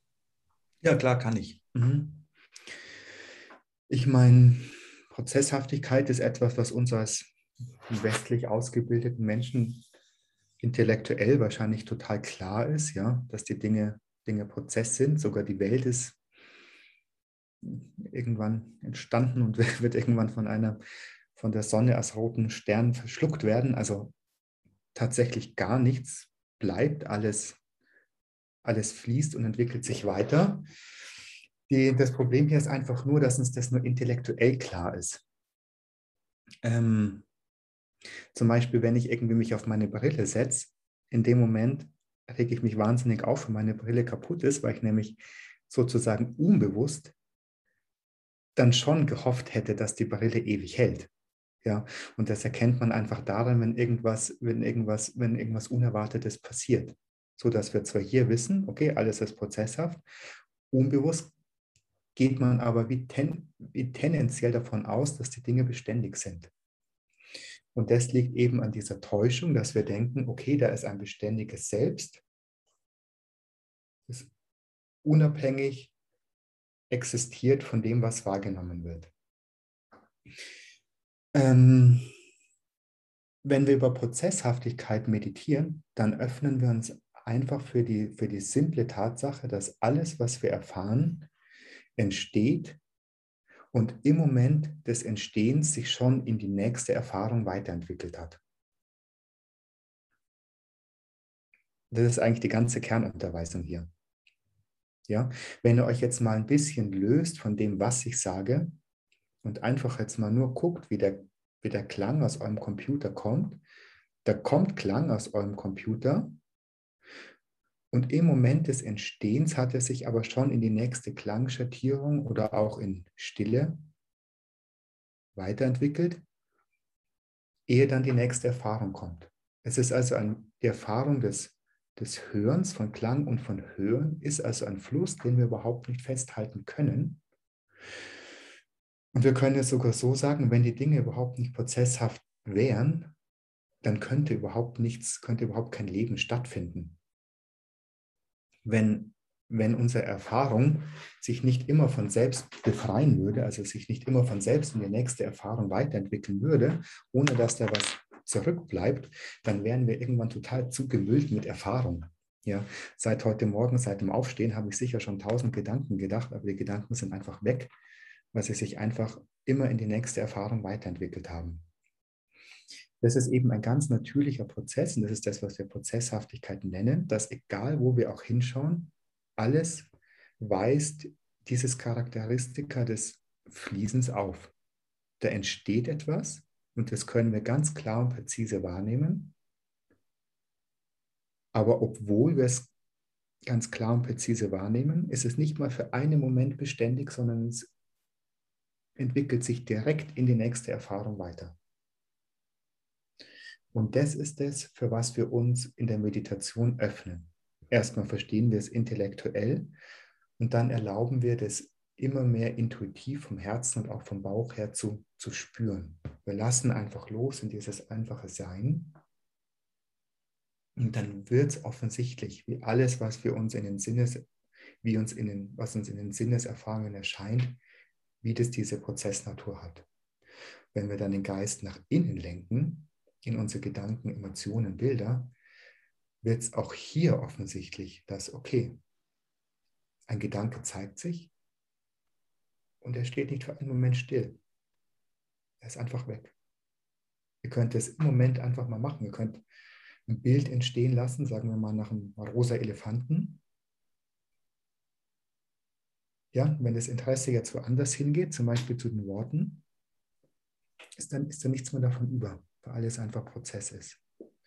Und wenn das beginnt, dieses Verstehen vom Kopf immer mehr ins Herz zu rutschen, sehen wir, dass die Dinge prozesshaft sind. Weil die Dinge prozesshaft sind, sehen wir auch, dass da nichts zu greifen ist. Da gibt es nichts Solides, was wir bewahren müssten. Alles rinnt immer durch die Finger. Und in diesem nicht greifbaren entspannt sich eben genau das Greifen. Und das Tolle ist jetzt, dass in diesem Entspannen des Greifen, da werden wir dann kein, kein, kein, kein, kein, kein Zombie oder da werden wir jetzt nicht gefühllos, sondern was sich dann zeigt, ist eben eine Lebendigkeit ohne Greifen. Und in dieser völlig entspannten Lebendigkeit, was dann zum Vorschein kommt, ist genau diese natürlichen Herzensqualitäten, die wir vorher intuiert haben, sodass sich der Kreis der Praxis dann wieder schließt. Äh, Markus, war das eine Erklärung zur Prozesshaftigkeit oder gibt es noch Punkte, die du dir wünschen würdest, noch zu vertiefen? Ja, du hattest das, die Prozesshaftigkeit ja auch verbunden mit, mit diesem, dieser Illusion des Kerns von uns selbst, die du beschrieben hast. Vielleicht wäre es ganz hilfreich, eben die Prozesshaftigkeit nicht nur ähm, zu entdecken, zu dem, was ich so erlebe, sondern auch zu mir selber. Und deshalb ist für meine Frage, würdest du sagen, wenn, wenn es in das Entdecken der Prozesshaftigkeit geht, lieber erstmal zu realisieren, beispielsweise, dass dass alles von dem, was ich so rundherum sehe, höre, erlebe, prozesshaft ist oder auch direkt, was meine vermeintliche Existenz mhm. angeht? Mhm. Also was du jetzt hier ansprichst, ist dieser ganze große Bereich der Einsichtsmeditation. Da bräuchten wir wahrscheinlich nochmal mindestens vier Tage, aber besser vier Wochen, um das abzudecken und am besten auch mit einem Lehrer wie Kelleck oder Tillmann, die das wirklich total gut durchdrungen haben. Deshalb jetzt einfach einige, ähm, einige Hinweise, mit denen ihr einfach gut starten könnt. Ich denke, am einfachsten ist es jetzt schon, das einfach mal in den, in den Sinnen wahrzunehmen, dass alles fließt. Und der Shift, den wir hier machen, ist, ist, dass wir von dem, was wir erfahren, hinübergehen zu dem, wie ist es zu erfahren. Also, das, was der erfahren ist, wenn wir jetzt mal bei meinem Reden bleiben, was genau sagt der Uli und macht es Sinn für mich? Wir sind verbunden mit dem Inhalt von den Worten. Wenn wir uns jetzt unser Interesse mehr ausrichten auf das, wie ist es, ähm, Sprache zu erfahren oder wie ist es gehört, es zu verstehen, dann lassen wir den Inhalt des Gesagten mehr in den Hintergrund treten und öffnen uns mehr für den Prozess des ähm, Klangwahrnehmungs, klar, Geräuschewahrnehmens, da kommen wir mehr in Kontakt mit, dem, mit diesem fließenden Aspekt. Das ist eigentlich der ganze Trick an der Sache, dass wir uns lösen von unserer Hypnose mit den Inhalten, sage ich jetzt mal ganz direkt. Ja? In der Meditation fühle ich mich gut, fühle ich mich nicht gut. Ich habe den Gedanken, ist der wichtig, ist der nicht wichtig? dass wir das den Hintergrund treten lassen, diese ganze, dieses ganze Hinschauen in das, was passiert und dass wir uns mehr öffnen für die Tatsache, dass alles, was wir erfahren, ein Schauspiel ist, das sich von selbst zeigt aufgrund von Ursachen und Bedingungen und das ganz natürlich von selbst vergeht, ohne dass wir was dafür tun müssen. Ich denke, dass das der essentielle Punkt ist in, zum Entwickeln von Einsicht, dass ihr diesen, diesen Wandel vom Was zum Wie nachvollziehen könnt. Da bin ich jetzt auf, auf, auf Feedback und Rückfragen von euch angewiesen, ob das Sinn macht. Das ist nämlich jetzt kein einfacher Punkt. Ähm, ist das klar? Nicht so klar? Ähm, könntest du vielleicht mal den, den Punkt schildern, wo, wo ich es noch besser erklären könnte? Soll ich einfach noch mal ein Beispiel dazu machen? Um eine kleine geführte Meditation dazu machen? Ja? Mhm.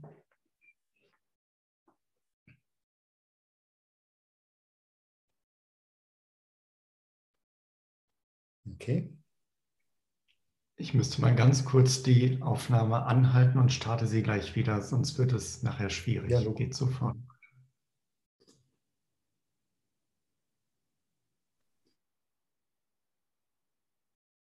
Okay, dann heißen wir erstmal alles willkommen, was jetzt da ist.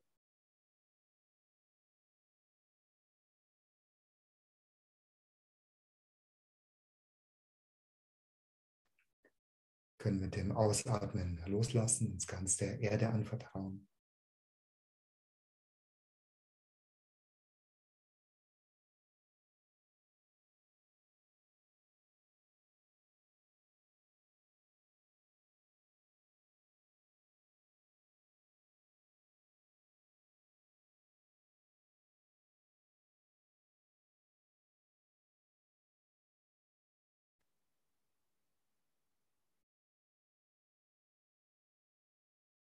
Kommen vielleicht einige tiefe Atemzüge des Lassens. Du musst jetzt überhaupt nichts mit dem Kopf verstehen.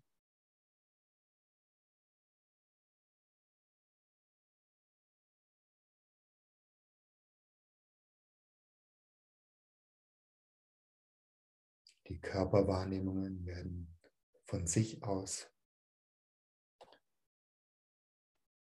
wahrnehmbar.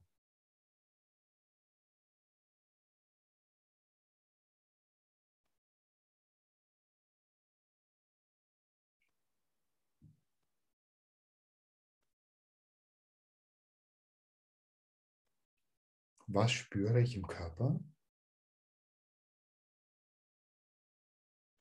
Ich spüre zum Beispiel ein Drücken der, des Stuhles gegen mein Sprunggelenk.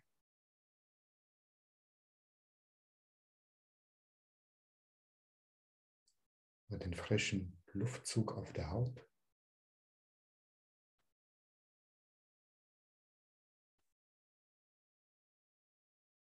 Was spüre ich im Körper?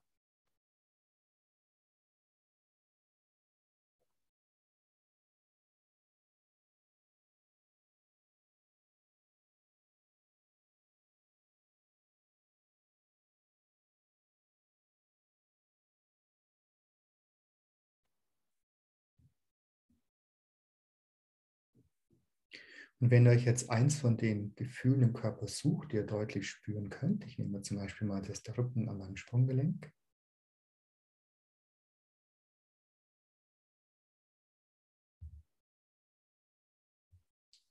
Und in diesem Gefühl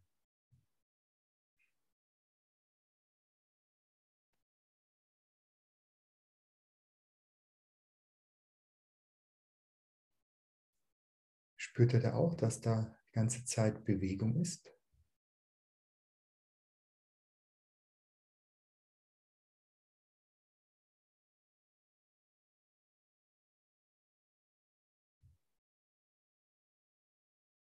Es kribbelt und pocht.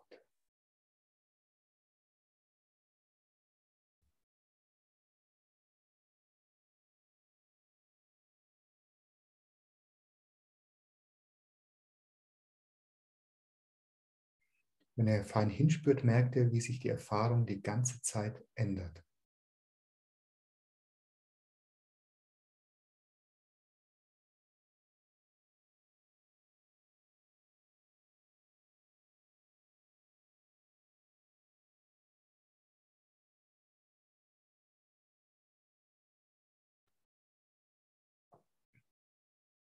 Da ist etwas, was ich ganz klar wahrnehme. Und dennoch ändert er sich die ganze Zeit. Ist nicht für einen Moment still.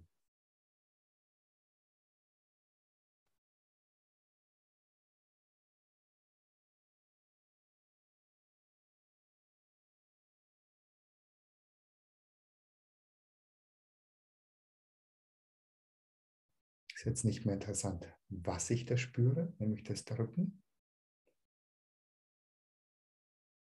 Sondern mein Interesse geht dahin, wie es ist. Ich nehme es ganz deutlich wahr.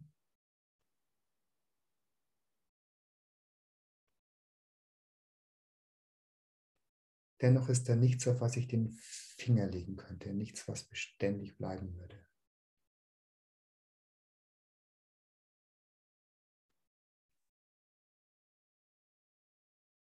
Okay das mal kurz lassen. Nochmal ins Hören gehen. Ihr hört sicher irgendwas bei euch im Zimmer.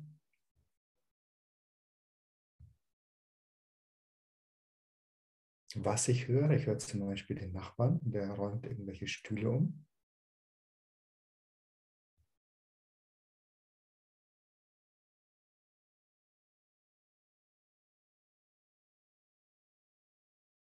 Wie ist es zu hören?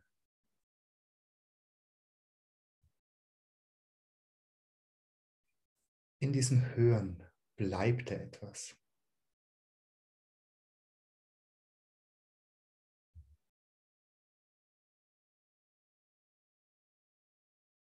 Ich nehme Geräusche wahr, aber diese Geräusche ist etwas, was kein Prozess wäre.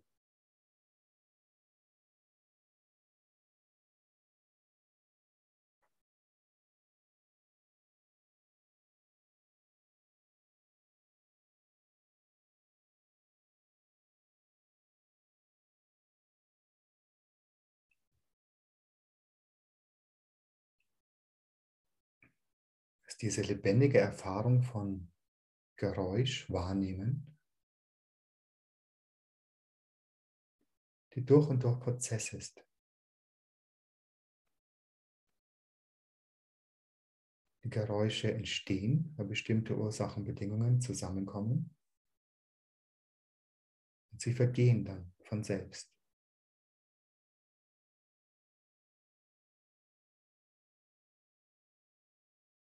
Und mein Interesse ist jetzt nicht mehr so sehr beim Was, nämlich dass der Nachbar Stühle rückt, sondern beim Wie ist es Geräusche zu erfahren,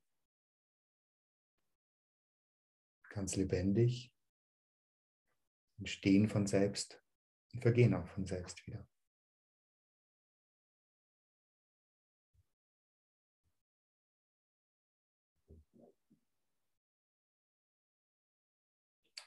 Okay. Diese Meditation macht man immer nicht zu lang, das sind immer nur so kurze wie Leuchtraketen. Ja, es geht wirklich nur darum, das Interesse dafür zu wecken. Ist das ein bisschen leichter nachvollziehbar geworden, dieser Unterschied zwischen dem Was und dem Wie? Also ich bin wirklich, bin euch sehr dankbar für, für Fragen.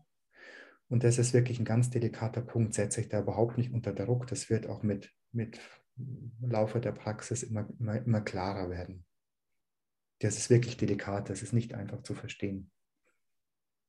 Es ist, also was ich jetzt beobachtet habe, es ist so super einfach, einen Gedanken zu nehmen und dran zu bleiben und dann irgendwann drauf zu kommen, ah, jetzt bin ich schon wieder an einer Sache hängen geblieben. Also das ist ja dieses nach Gedanken greifen, das habe ich auch beim letzten Mal so schön gefunden, wie du das ähm, ja, gerade im, im Sehen eigentlich ist mir noch auffallender gewesen. So, da kann man richtig nach was im Raum greifen.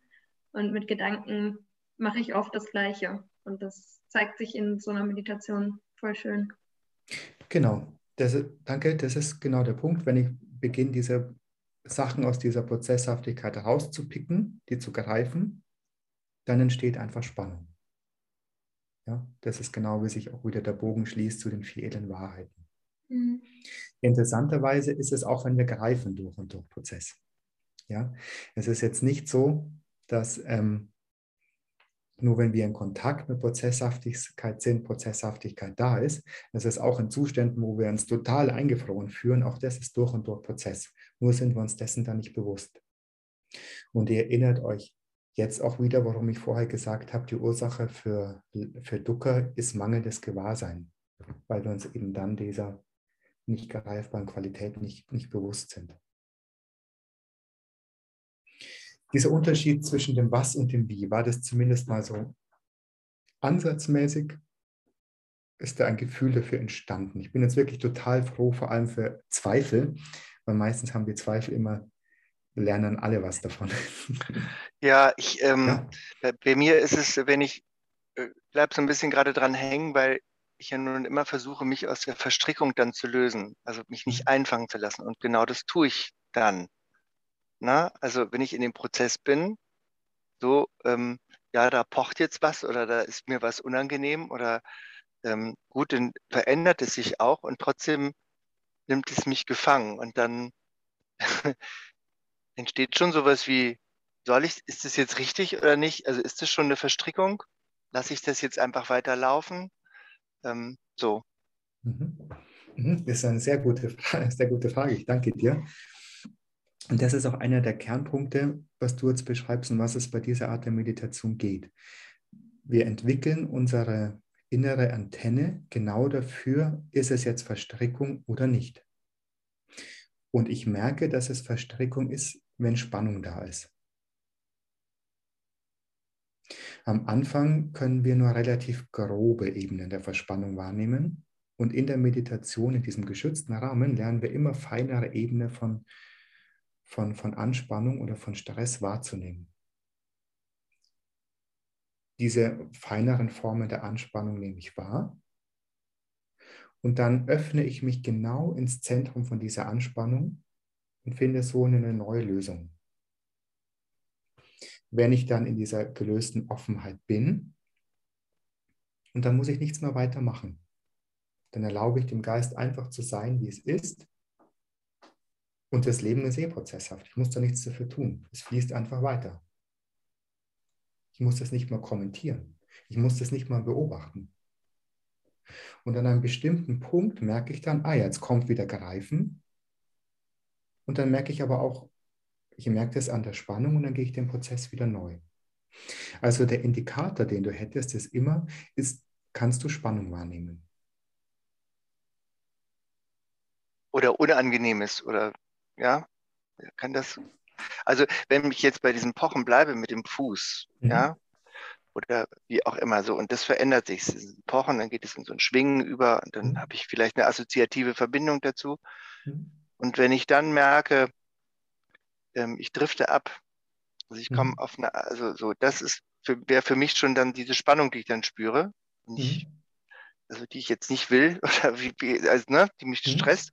Aber wenn ich die angenehme Assoziation weiter wie soll ich sagen, laufen lasse. Und ich bin aber immer noch in Verbindung mit dem Fuß. Drücke ich mich klar aus, das ist ein bisschen schwierig. Hm, ich habe es jetzt nicht, ich glaube, ich habe es verstanden, aber nicht ganz. Und mir wäre es wichtig, dass ich es ganz gut verstehe. Gut also es wäre die Spannung schon die, ähm, dass ich, wenn ich merke, ich drifte ab, hm? und, und abdriften im Sinne von, dass ich ähm, wie in so ein Traumbild komme, mhm. was aber mhm. nicht mehr mit dem ursprünglichen zu tun hat, worauf mhm. ich mich gerade besinne. Mhm. Ja, dass das eher die Verstrickung wäre. Wenn ich mhm. aber in diesem Gefühl drin bleibe, das nehme ich nochmal dieses Pochen des Fußes, äh, was eher mhm. unangenehm war und was sich dann aber auflöst in was Prozesshaftes, in was Schwebendes so. Ähm, und wenn ich da in diesem Pfad so drin bleibe, also das konnte ich, war bei mir gerade so in dieser Meditation, ne? dass ich gemerkt habe, okay, ich. Genau. Ich, ich glaube, du hast das wirklich genau richtig beschrieben. Also das eine, was ich gehört habe, ist der Unterschied zwischen in Tagträumen verloren sein und einfach da sein. Und da ja. kannst, kannst du ja spüren, dass in, in Tagträumen verloren sein, dass sich das nicht so richtig anfühlt, wie einfach da zu sein. Oder? Ja, also nicht so bewusst. Ne? Dieses sich mhm. verlieren ist eher sowas, äh, so trudeln, meandern, während das, ähm, dieser Prozess, wenn ich da dranbleibe, ist es, bin ich sehr wach. Genau. Und, und sehr, ähm, ja, ich, anders kann ich es nicht beschreiben. Mhm. Genau. Und in diesem sehr Wachsein, also zum einen würdest du erstmal auf Erkundungsreise gehen und schauen in diesen Prozessen des Tagträumen, wo du dich völlig verlierst, ob du feststellen kannst, dass da auch ein Greifen ähm, mitspielt. Ein für wichtig halten, ein, ein auch für, für wahrnehmen und dass dieses für wichtig halten und für wahrnehmen auch mit einer gewissen Entspannung, äh, gewissen Spannung verbunden ist. Das ist jetzt nicht so leicht zu finden bei, bei angenehmen Tagträumen. Es ist ziemlich einfach festzustellen bei unangenehmen Tagträumen. Entschuldigung, ich mhm. trinke mal schnell Tee.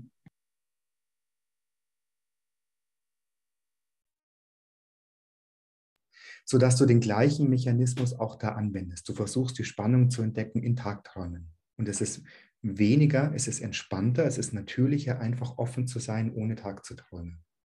Tag zu träumen. Das ist schon ziemlich subtil, ja, aber das kann man feststellen.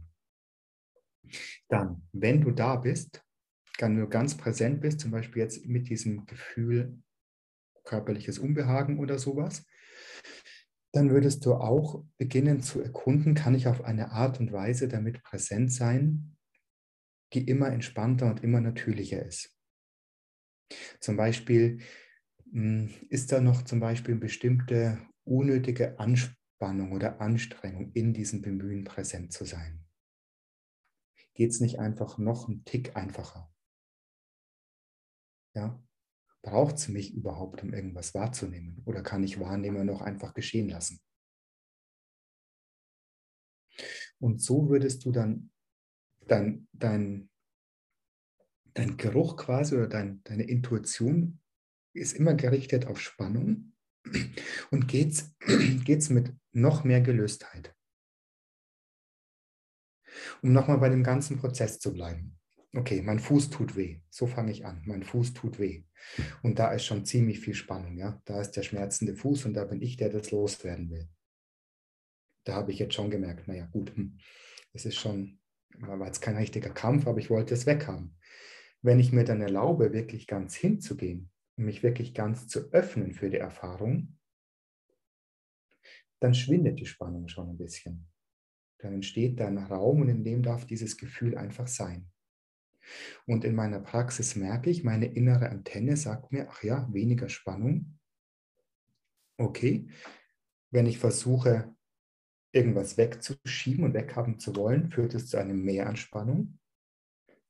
Wenn ich genau das ähm, mache, was mir intuitiv eigentlich zuwiderläuft, nämlich mich ganz dafür zu öffnen, erstaunlicherweise wird es dann nicht, wird es vielleicht erstmal intensiver, weil ich es mehr wahrnehme, aber die erlebte Spannung damit sinkt. Ich kann was einfach da sein lassen, ohne zu kämpfen. Okay, so dass ich wieder die innere Antenne habe auf Spannung und auf Gelöstheit. Wie komme ich aus der Entspannung in die Gelöstheit? Wenn ich dann einfach da bin mit einer intensiven Körpererfahrung, kann ich dann meine inneren Spannungsantennen wieder in diesen Zustand richten und ach ja, da ist immer noch ein bisschen Spannung. Ich habe zum Beispiel eine ganz subtile Angst davor, dass wieder Gedanken kommen, die mich in einen Tagtraum ziehen. Und diese ganz subtile Angst führt zur Kontrolle und die Kontrolle führt zur Spannung, die kann ich spüren. Und kann ich es mir jetzt nicht mal einen Moment erlauben, alle Bewegungen in meinem Geist zuzulassen, ohne Angst davor zu haben, den Tag zu ziehen. Einfach zulassen, alles, was sich im Geist zeigt. Und dann werde ich merken, ach ja, da geht noch mal ein Stückchen Spannung raus. Und so mache ich dann immer weiter. Ja, dass ich immer subtiler werde für die Spannung. Ist es ein bisschen klarer geworden? Ja, doch, durchaus. Durchaus. Super. Also dieses, ähm, na, ich sag's mal in meinen Worten, so dieses auch Vertrauen, mhm. ähm, sich das auch zu gestatten, eben das wahrzunehmen. Genau. Ja. Oder auch abzudriften oder auch zu sagen, okay, ähm, macht mich unzufrieden und genau das schon zu spüren. Bin jetzt unzufrieden. lass es doch einfach mal oder, oder nimm es genau. mal so hin. Genau. Genau, voilà. Und ähm, das ist, mh, hm, danke, dass du das auch nochmal einbringst. In dem Moment, wo du merkst, ich bin unzufrieden, da geht es nicht darum, dieses Unzufrieden wegzumachen, sondern dann ist dieses Unzufriedensein genau dein Meditationsobjekt. Ja, dann ist die unangenehme Erfahrung nicht mehr der drückende Fuß, sondern es ist das Gefühl, weil ich nämlich unzufrieden bin. Und dann öffne ich mich ganz für dieses Gefühl, unzufrieden zu sein. Ich nehme es an, also lasse alle Tendenzen des Anders haben wollens los, lasse es einfach da sein und erlaube dann den natürlichen Fluss. Das ist ganz, ganz wichtiger Punkt für, für alle, dass wir in der Meditation immer genau mit dem arbeiten, ähm, was sich jetzt im Moment zeigt. Also es geht nicht darum, alle, alle, alle Widerstände und so wie wegzumachen, sondern wenn sich ein Widerstand zeigt, ist es total wichtig, sich genau für diesen Widerstand zu öffnen und genau diesen Widerstand sein zu lassen, also aufzuhören, dagegen zu kämpfen. Und dann die entsprechenden Erfahrungen zu machen, was damit passiert. Ja, danke für deine Beobachtungen. Ich denke, du hast es mhm. sehr gut beobachtet. Ihr merkt jetzt auch, wie das immer subtiler wird. Ihr erinnert euch vorher an diese drei verschiedenen Aspekte von Dukkha.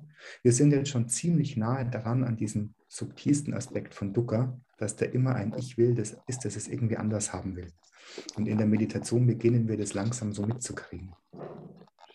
Forschungsaufgaben für euch könnten da zum Beispiel sein, okay, ich bin jetzt einfach da und ich habe das Gefühl, ich beobachte die Prozesshaftigkeit oder ich höre, sich einfach mal zu fragen, hey, Moment, wie viel Anstrengung brauche ich eigentlich, um zu hören? Diese Worte, die ihr jetzt versteht, versteht ihr eigentlich euer Ich oder entsteht da einfach Verstehen spontan in eurem Geist? Wie viel Ich braucht es eigentlich oder wie viel Anstrengung braucht es eigentlich, um zu sehen? Auch um Sachen zu erkennen. Ja? Wenn ich jetzt zum Beispiel erkenne, da drüben ist ein Wasserkocher, muss ich da was dafür tun oder dieses Verstehen entsteht das einfach spontan? Und mit diesen Forschungsaufgaben könnt ihr in der Meditation immer gucken, wo ist noch Spannung, die ich nicht bemerkt habe, und geht sich noch ein Stückchen gelöster. Bis das total subtil wird und bis man einfach offen ist. Okay? Ich habe auch gerade. Ähm, ja, Händler, bitte. Ich habe ja. noch. Achso. Oh. Ja, wir haben beide, machen wir erstmal einen Händler, du hast schon gesprochen, wir haben genügend Zeit für alle. Also ich habe das jetzt gerade auch bei mir angewandt, weil ich gemerkt habe, ich habe halt eine totale Müdigkeit gerade, die bei mir halt so ganz stark ausbricht. Und während ich, während der Meditation habe ich nachher auch gemerkt, ich bin jetzt ziemlich weggedriftet. Mhm. Während dieser ganzen Erklärung und alles, und ich habe halt immer noch diese Müdigkeit gemerkt, mhm. habe dann aber jetzt auch, ähm, dass, also ich, sonst kämpfe ich tatsächlich vielleicht ein bisschen drüber an, so, oh, ich will ja aber jetzt nicht müde sein, ich will jetzt meditieren mhm. und keine Ahnung.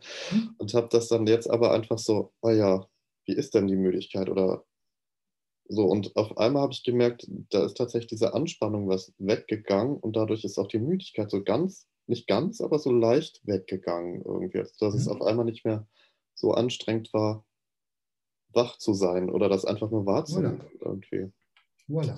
Das fand ich gerade eine schöne, schöne Geschichte, weil es genau das war, was, also während du das so erzählt hast, äh, ist das, konnte ich das gerade sehr gut wahrnehmen irgendwie und wie sich das da schon so ganz leicht ähm, geöffnet hat. Voilà, genau. Das ist genau, ist genau das, um was es geht. Das ist was, was du normalerweise weghaben willst während der Meditation, nämlich Müdigkeit. Ich darf nicht müde sein. Ja? Und du hast jetzt gelernt, dich so dafür zu öffnen. Du hast gemerkt, viel weniger Spannung. Gleichzeitig hast du gemerkt, okay, die Müdigkeit entwickelt sich von selbst weiter und sogar noch viel, viel schneller, wenn ich aufhöre, dagegen zu kämpfen. Und wenn du dann noch weitergehst, kannst du merken, dass auch in der Müdigkeit eine gewisse Klarheit da ist. Mhm.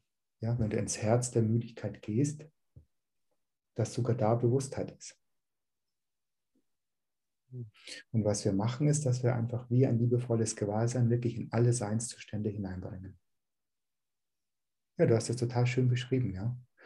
Und das ist der, genau, das ist das, was du in der Meditation machst und was du, was du immer geschickter wirst. Mhm. Da war noch eine, eine Frage, glaube ich.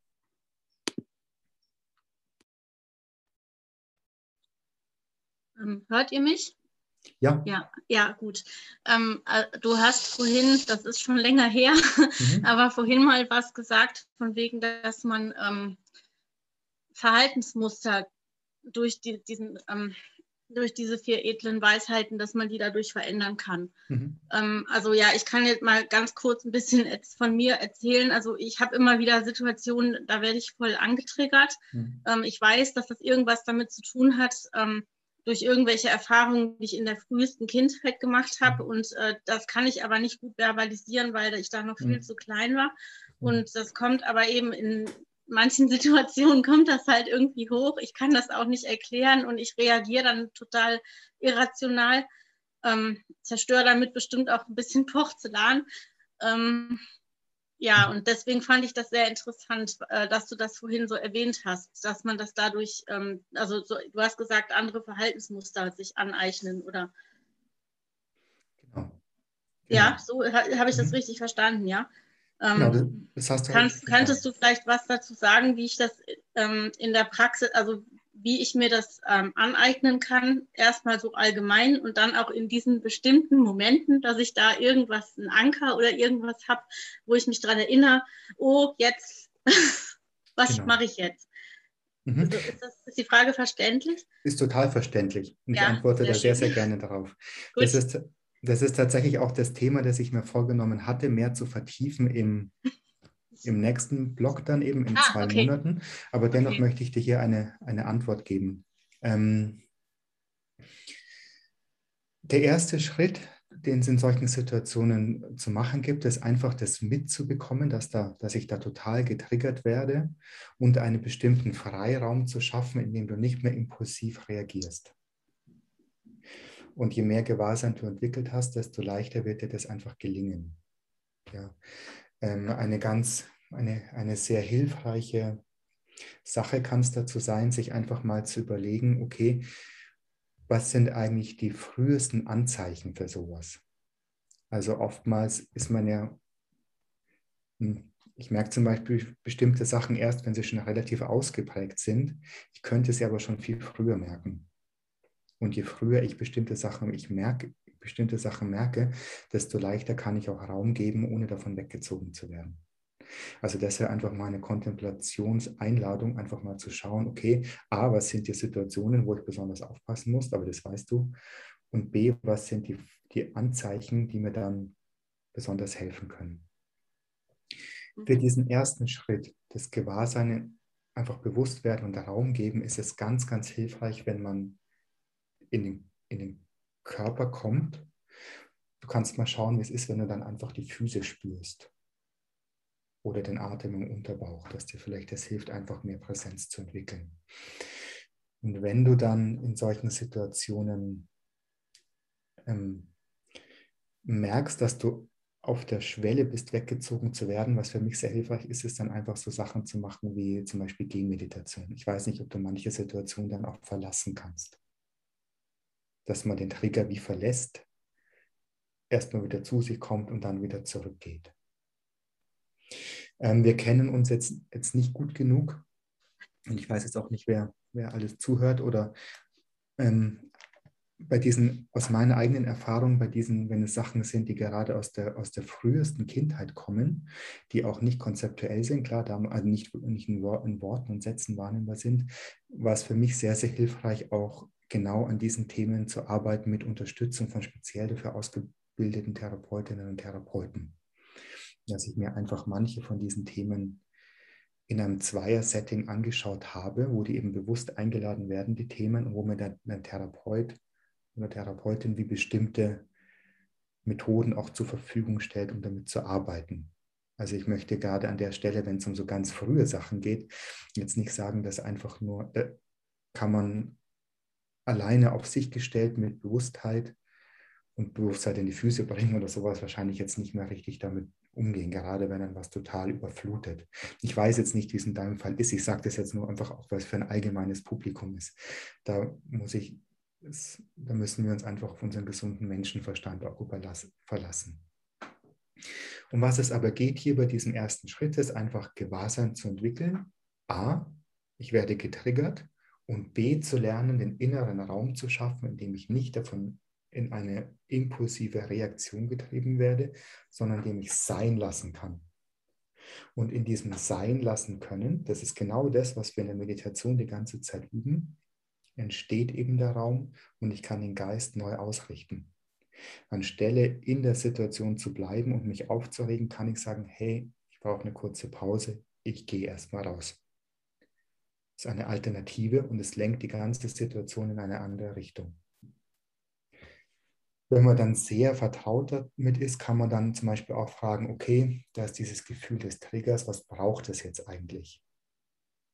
Und dann kann man sich selber wie das geben, was man da braucht. Da werden wir nächstes Mal dazu kommen. An der Stelle. Das ist ja schön, ja. Ja, machen wir total gerne, ja. Ich meine, du kannst dich das auch einfach mal fragen, wenn das jetzt ein Gefühl ist, dass du einfach, wo du das Gefühl hast, okay, das kann ich selber gut handeln, ja, es ist da in diesem Raum, wo du bewusst bist, aber dann der Träger ist da, sagen wir jetzt mal ganz starker Ärger. Und dann kannst du einfach mal fragen, okay, dieses Gesamterleben, was braucht es jetzt eigentlich?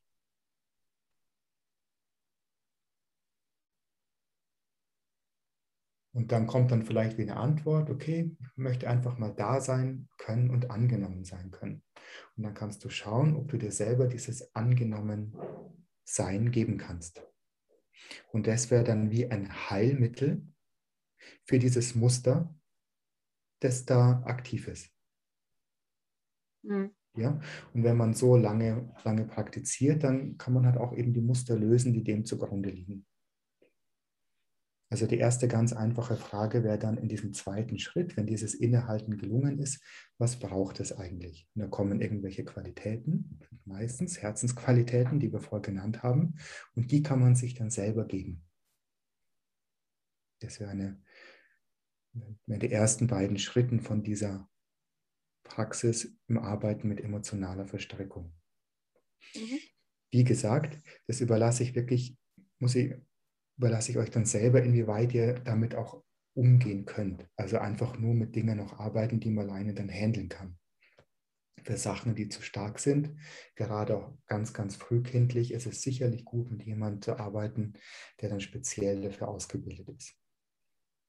Ein Namentherapeut oder ein SE-Therapeut oder was weiß ich. Alle möglichen Arten von Therapie gibt es, die da wirklich super sind dafür. Die zweite Sache, die wir immer machen, also das erste war jetzt das Entwickeln von Bewusstsein. Und das zweite ist, dass wir die Ressourcen stärken. Ja, ähm, das ist was, das kann man auch einfach machen in Zuständen, wo man nicht getriggert wird, dass man einfach ganz bewusst Ressourcen stärkt, dass man einfach in sich stabiler wird und in sich leichter auf was Heilsames zurückgreifen kann, wenn man wieder getriggert wird. Das könnte für dich jetzt speziell sein, diese Meditation mit den Herzensqualitäten. Ja, dass du zum Beispiel in der Meditation vertraut wirst mit bestimmten Herzensqualitäten, dann immer deine Ressourcen stärkst sozusagen als Fachsprache und auch dann, in dem, dann darauf besser zurückgreifen kannst. Das kann man auch immer gefahrlos machen. Also Ressourcen stärken ist eines von den Dingern, die man, die man immer selber gefahrlos machen kann. Und in jeder weiterführenden Form der, der Arbeit mit Verstrickung ist es immer hilfreich. Kannst du jetzt damit weiterarbeiten oder weitergehen? Ja, danke. Das sind erstmal gute Hinweise. Und der Hinweis, dass das beim nächsten Mal verstärkt behandelt wird, finde ich natürlich toll. Mhm. Dann ja, danke erstmal. Ja, gerne. Mhm. Ich habe auch noch eine Frage. Ja, sehr gerne. Ähm, wenn, also morgens und abends beispielsweise gelingt es mir sehr gut zu meditieren, da bin ich sehr bei mir, da bin ich innerlich sehr ruhig. Äh, wenn ich das jetzt aber mal mittags mache und meine Gedanken sehr unruhig sind, ähm, dann ist es so, dass ich dann oft die Meditation abbreche. Mhm. Und wie ist dann deine Empfehlung dazu? Dann doch lieber zu sagen, dann mach meditiere abends, wenn du ruhiger bist, oder soll ich dann einfach sitzen bleiben und mich dem widmen, was mir, was gerade in mir so unruhig ist? Mhm. Was wäre deine eigene spontane Intuition dazu? Ja, das abzubrechen. Das ist natürlich so das Leichteste. Das mhm. ist ja auch das, was ich mache. Aber manchmal frage ich mich, ja, ist das denn jetzt gerade richtig? So. Mhm. Weil es zu unangenehm wird dann, oder? Mhm. Mhm. Ich meine, die allgemeine, Anwe allgemeine Hinweis wäre jetzt natürlich, dass man, dass man lernt, auch mit dem, mit, dem, mit dem bewegten Geist, mit dem aufgewühlten Geist auch zu arbeiten. Ja? Ich zögere jetzt aber ein bisschen, wenn es für dich wirklich so unangenehm wird. Ich denke da, was ich jetzt wahrscheinlich empfehlen würde, wäre das einfach mal anzufangen, bis an die Grenze zu gehen, wo du merkst, es wird jetzt wirklich unangenehm und dann schauen, kann ich nicht noch ein Tick offener sein in der ganzen Sache. Mhm. Ja, dass du vielleicht ein Tick länger damit meditieren kannst.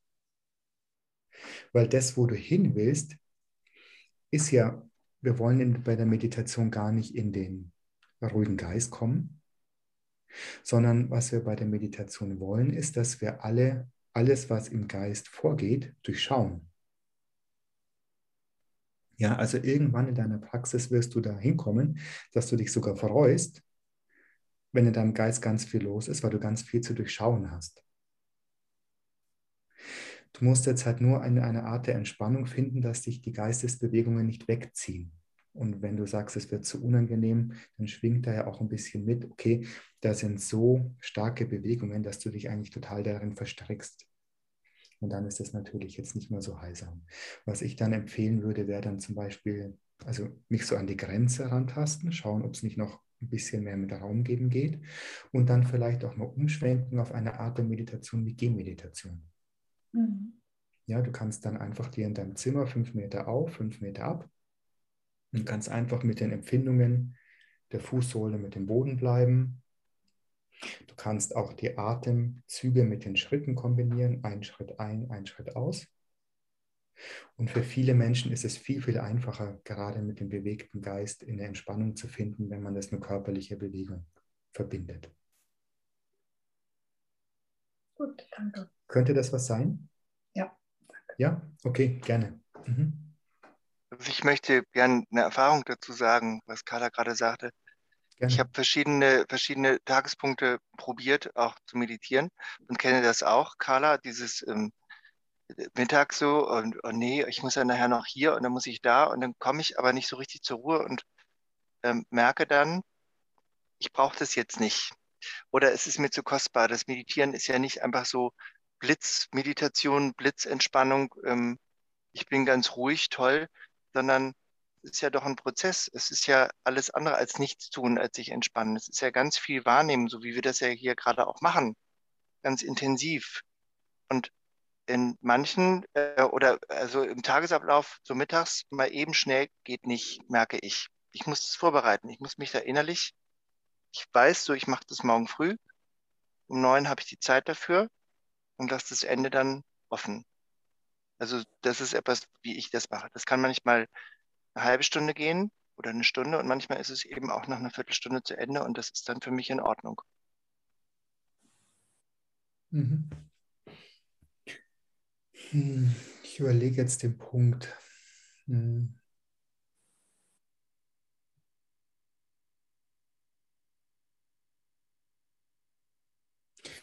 Ich meine, wenn, er, wenn man meditiert, ist es total wichtig, dass man sich, es ist für, sehr unterstützend, wenn man sich einfach klar umrissene Zeiten gibt, mit einem bestimmten Anfang, bestimmtes Ende und dann auch eine gewisse Routine findet. In der Zeit einfach Handy aus und vielleicht auch, keine Ahnung, Bescheid sagen seinem Lebenspartner, Lebenspartnerin und so weiter, dass man da gerade meditiert.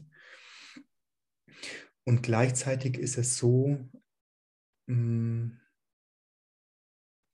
dass die Praxis dann auch da herausfließt aus diesen formalen Sitzungen und eben genau in so Zustände reinfließt, wo man zum Beispiel das Gefühl hat, ach, jetzt bin ich eigentlich zu aufgeregt, um zu meditieren von dem, was man dabei lernen kann, ist genau der Zustand, wenn man sagt, okay, jetzt ist so viel los in meinem Geist, dass ich eigentlich gar nicht meditieren kann, dann könnte man auch wahnsinnig viel lernen.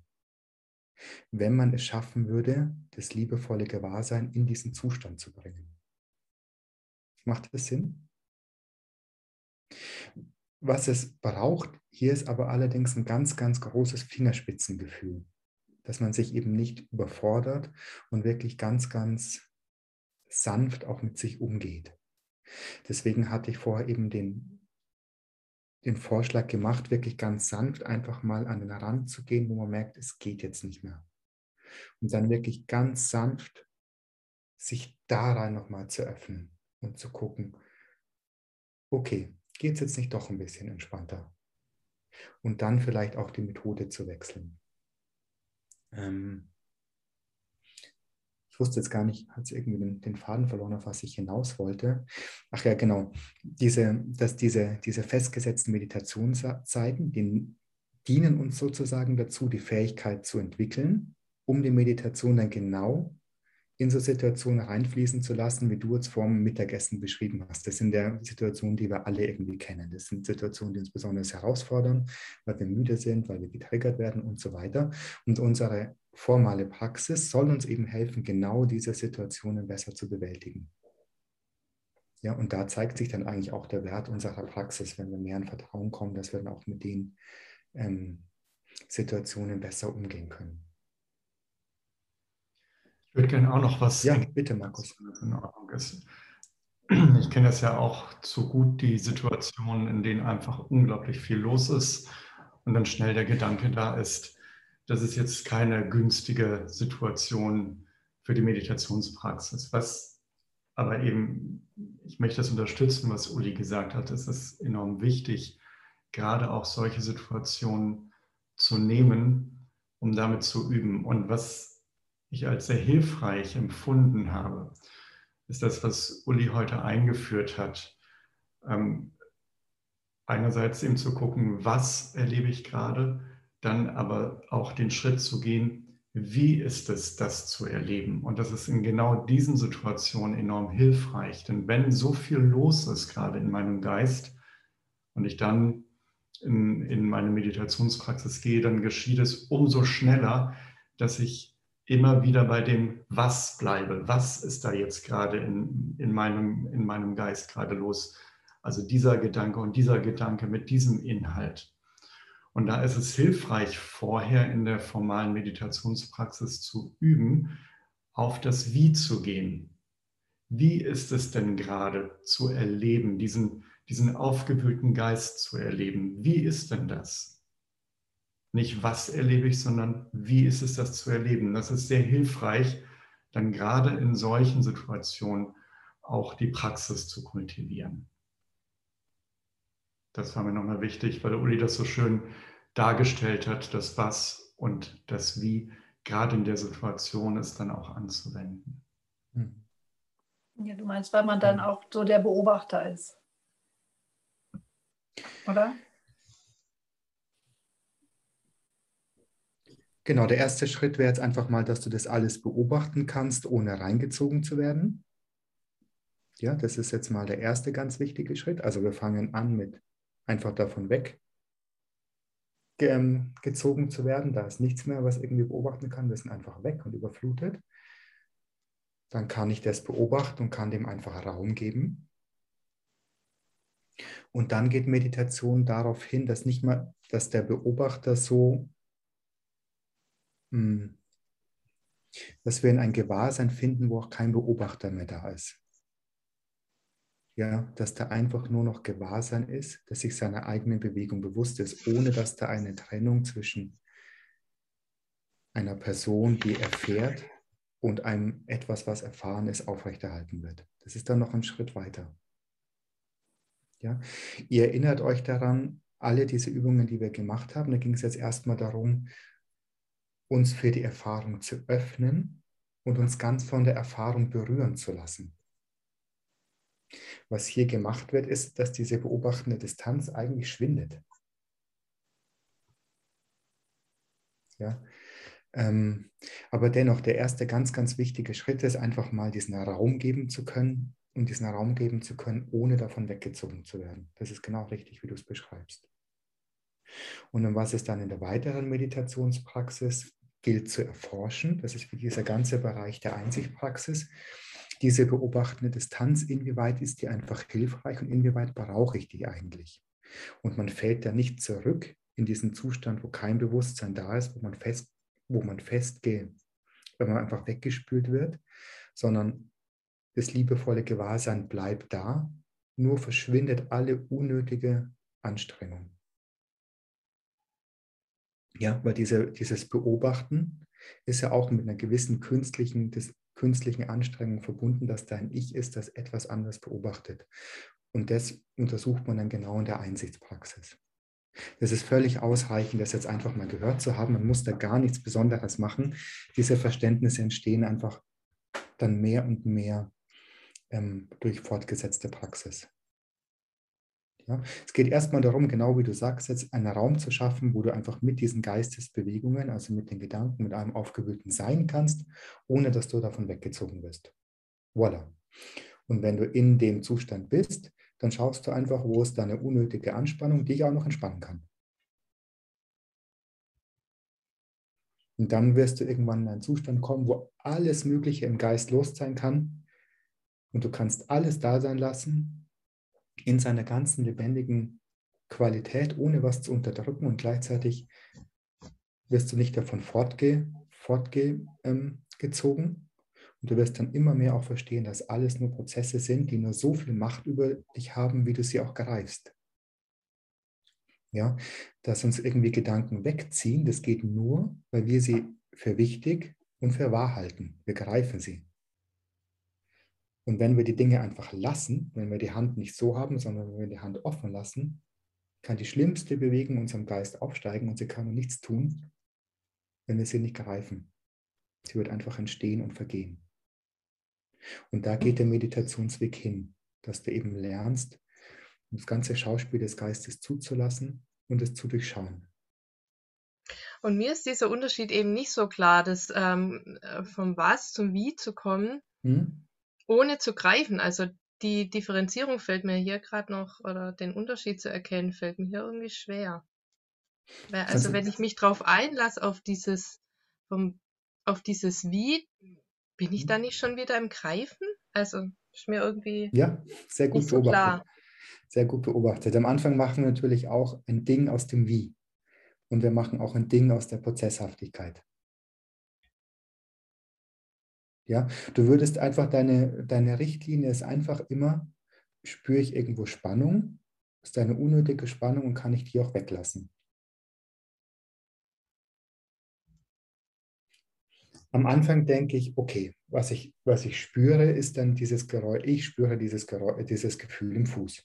Ja, dann gehe ich zum Wie und dann ich spüre, dass nichts beständig ist. Da ist natürlich immer noch Greifen drin. Mhm. Aber es ist weniger Greifen wie vorher. Okay. Ja, und wenn ich mich dann, das kann ich auch spüren, dass da weniger Spannung ist.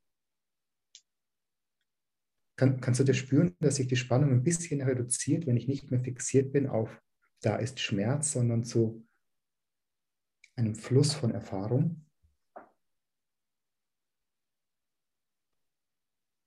Nicht Weiß so ich direkt. Nicht so. nicht so Müsste ich erfahren in der Meditation selber. Also, genau, das, ja. ist genau, das ist genau der Weg. Dass du es selber in der Meditation erfährst und deine Beobachtung ist richtig, ja. Mhm. Wenn man vom Was zum Wie wechselt, natürlich ist da auch erstmal immer noch Greifen, aber du spürst dann eben die Spannung und löst auch das wieder auf, bis mhm. dann irgendwann wirklich kein Greifen mehr da ist. Okay. Aber das ist wirklich ein längerer Prozess. Mhm. Einfach nur wichtig, Alles klar, danke. Jetzt ist mir das klarer irgendwo. Da waren. Ja, bitte, ich kann mal meine Erfahrung schildern, die ich gerade gemacht habe. Ja, gerne. Ähm, also du hast ja gesagt, was und wie und äh, was ähm, ist eben der Schmerz. Ich habe mir sozusagen einen Schulter- oder Nackenschmerz bei mir mhm. ausgesucht. Das wäre für mich das was und habe ähm, dann eben das Wie untersucht und habe zu Beginn festgestellt, ich spüre da gar nichts. Also mhm. es war eher ähm, die zentrale Stelle ähm, komplett abgetrennt äh, von meiner Wahrnehmung und habe gedacht, das ist ja eher taub. Also drumherum habe ich was gespürt, aber das, das Zentrum war für mich wie taub. Und über deine geführte Meditation bin ich dann eigentlich in den Kontakt gekommen und ähm, dann hat sich dieser Schmerz als wie eigentlich erst gezeigt. Und das fand ich persönlich sehr, hm. sehr erlösend, sodass ich ähm, ihm dann mehr Raum geben konnte und auch loslassen konnte. Also für mich ähm, hat sich damit die, die Anspannung reduziert in eine Entspannung über diese, weiß jetzt nicht, wie Erfahrung, prozessuale Erfahrung. Genau, genau.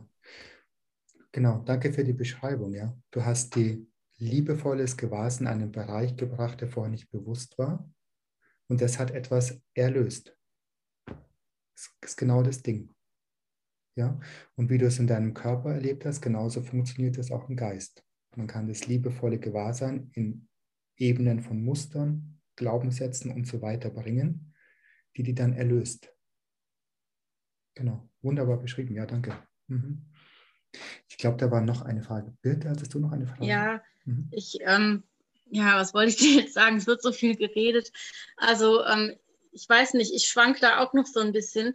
Ähm, ich kann feststellen, ich habe irgendwo einen Schmerz. Und dann auf der einen mhm. Seite denke ich, wenn ich den Schmerz jetzt beobachte, wie entwickelt er sich, dann schenke ich ja unglaublich viel Aufmerksamkeit diesem Schmerz. Dann mhm. greife ich den ja sozusagen, denke ich einerseits. Und andererseits denke ich, ähm, wenn ich den Schmerz beobachte, wie der sich weiterentwickelt, dann nehme ich ihn ja auch an.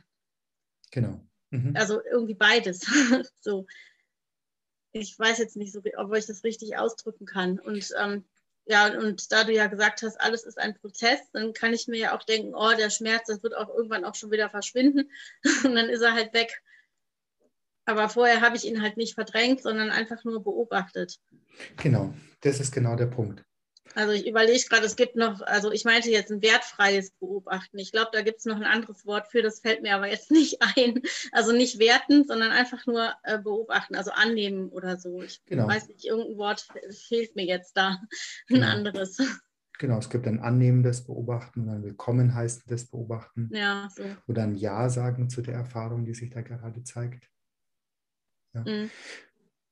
Mir fällt gerade auf, dass es jetzt nicht besonders geschickt war, dass ich halt eben einen, Schmerz gewählt habe. Es wäre ja. viel besser gewesen, sorry für das, es wäre viel besser gewesen, gleich mit Ton zu arbeiten. Ja, aber wenn ihr Schmerz habt, natürlich irgendwann bewegt euch bitte. Es geht nicht darum, da, euch irgendwas durchzuquälen. Ähm, aber also, es ist genau, genau wie du sagst, einfach dadurch, du findest etwas Annehmenderes. Und in dem Annehmen zeigt es sich, wie es ist. Also was mir dabei einfällt, ich weiß nicht, wer das kennt, äh, diese, diese Tonglen-Meditation, die finde die, da war eine Fliege. Mhm. Ja, okay.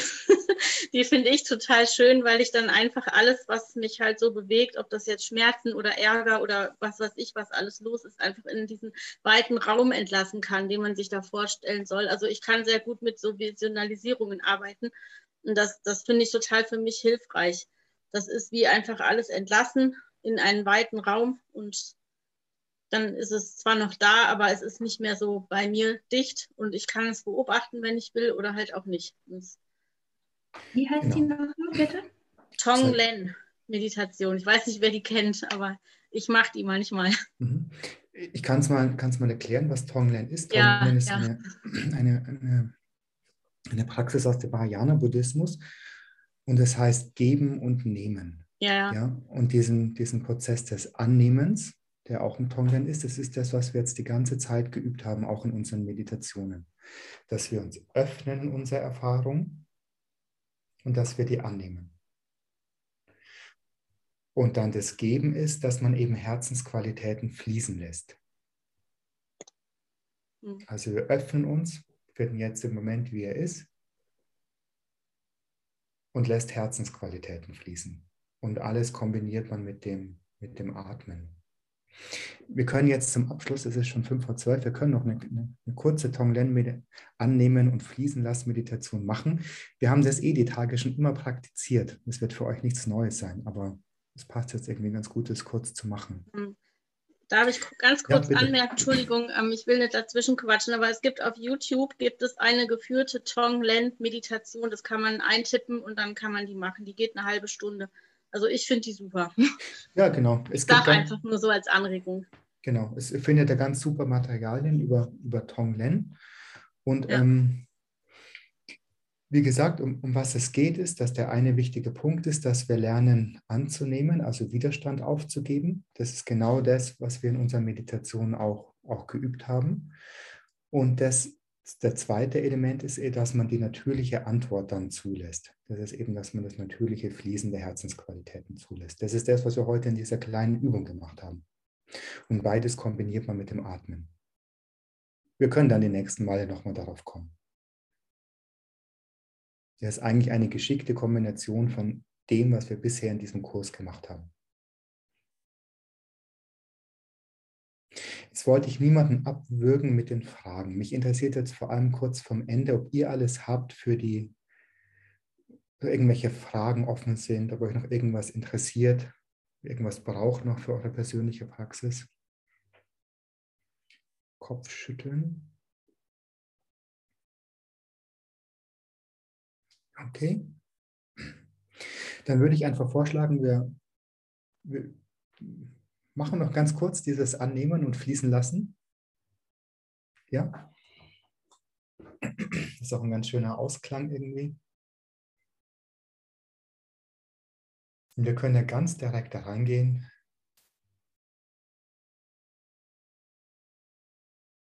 Lassen uns erstmal auf den Sitz sinken, heraus aus dem Kopf und rein ins Erleben.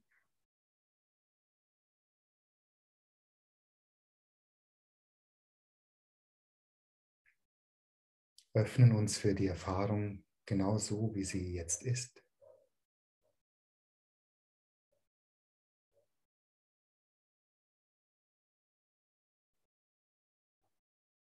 Wir heißen willkommen.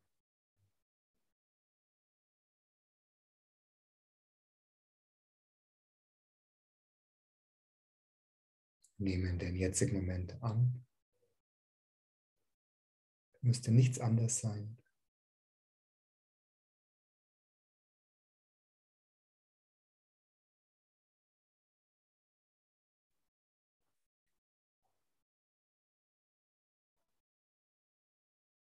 Einatmen öffnen wir uns für die Erfahrung genauso, wie sie jetzt ist.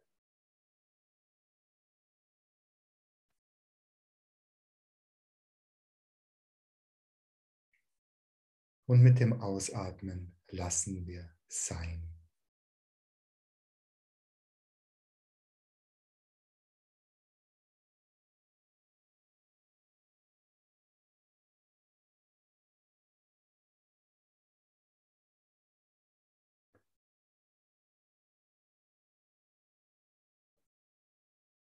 Einatmen, annehmen.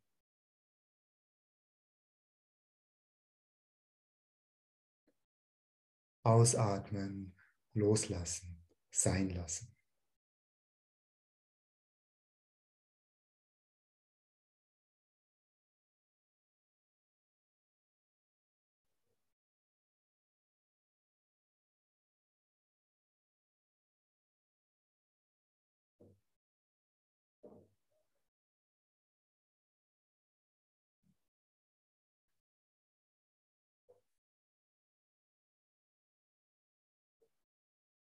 Einatmen, öffnen und annehmen.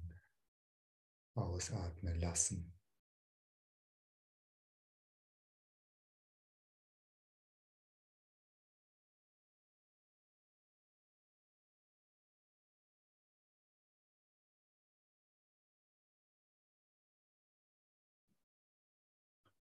Wenn ihr euch jetzt einmal erinnert an ein oder zwei von diesen Herzensqualitäten, die wir heute Vormittag kontaktiert haben.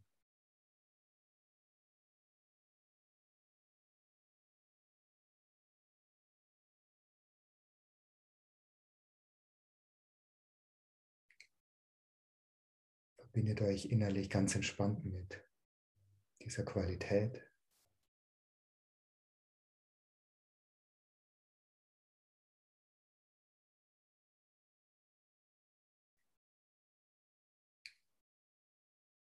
Und erlauben uns die Resonanz im Körper zu spüren.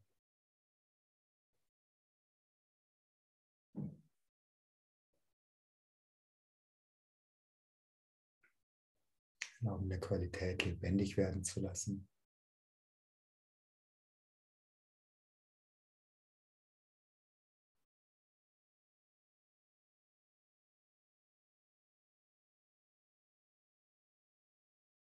So gut wie das jetzt geht.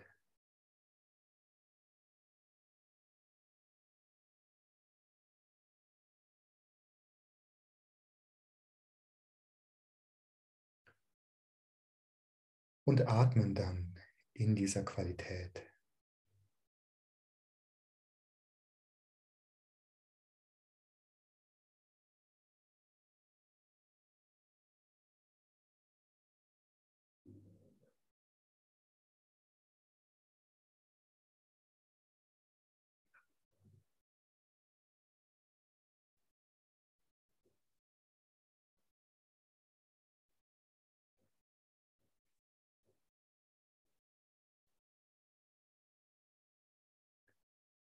Einatmend öffnen wir uns. Und ausatmen lassen wir diese Qualität fließen.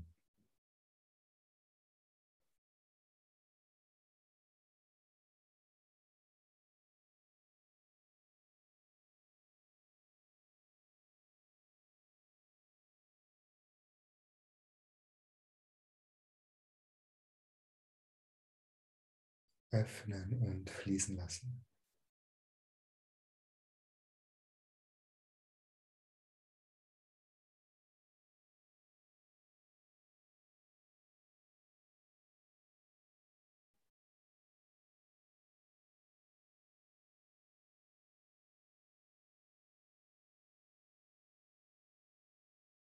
Wir öffnen uns in die gegenwärtige Erfahrung, so wie sie jetzt ist.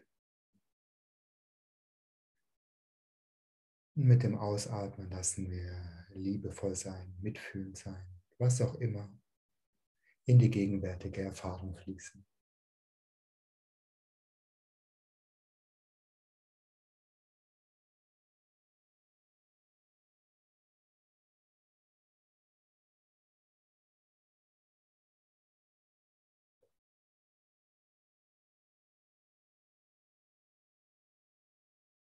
Genießen wir noch für einige Atemzüge.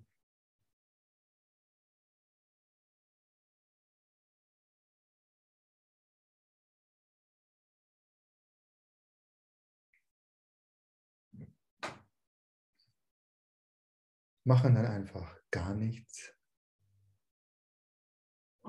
Erlauben der Übung einfach weiter zu schwingen.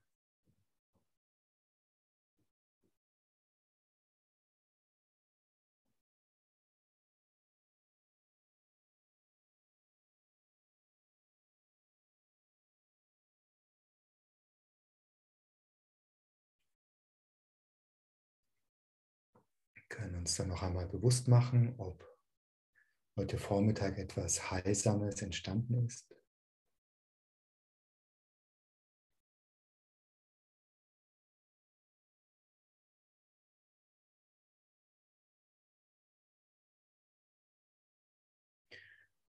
können uns alles Heilsame bewusst machen und können es innerlich wie weiter verschenken. An all unsere Lieben und Bekannten, aber auch an alle, die wir nicht kennen und an alle Wesen. Können es weiter verschenken mit dem Wunsch, dass es dazu beitragen möge, dass auch Sie in völlige Gelöstheit finden mögen.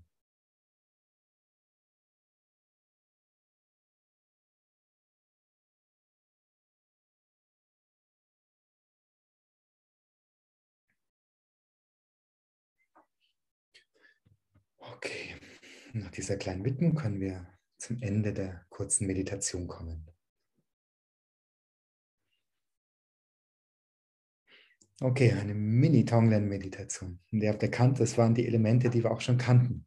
Das war das sich öffnen für die Erfahrung und das Verließen lassen von Herzensqualitäten.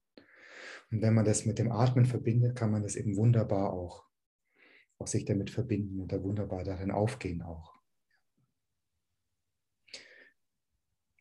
Markus, das schon rübergeht. Wolltest du was sagen? Was ist schon rübergeht? Das gelbe Kästchen des Sprechers ist schon auf dein Bild geklickt. Ich habe schon mal mein Mikro eingeschaltet, weil wir uns ja gleich verabschieden. Hm? Ja, ich glaube, wir sind jetzt am Ende. Es ist fünf nach zwölf. Ich danke euch riesig, genau. dass ihr wieder dabei gewesen seid. Ich hoffe, dass, dass ihr was mitnehmen könnt jetzt für eure nächste Praxis, auch für die Sommer, Pause. Ich glaube, unseren nächsten Termin haben wir erst Anfang September, also in zwei Monaten. Also mir persönlich hat es wieder total Spaß gemacht und ich wünsche euch einfach alles, alles Gute für die nächsten zwei Monate und natürlich auch darüber hinaus. Uli, auch von meiner Seite vielen herzlichen Dank, dass du dir die Zeit heute wieder genommen hast für uns. Vielen ja, herzlichen Dank. Von meiner Seite danke, dass ihr alle dabei gewesen seid und jetzt gerade schon ähm, erwähnt, ich sage es nochmal explizit, im August keine Online-Dharma-Gruppe. Es geht im September weiter mit dem Kurs.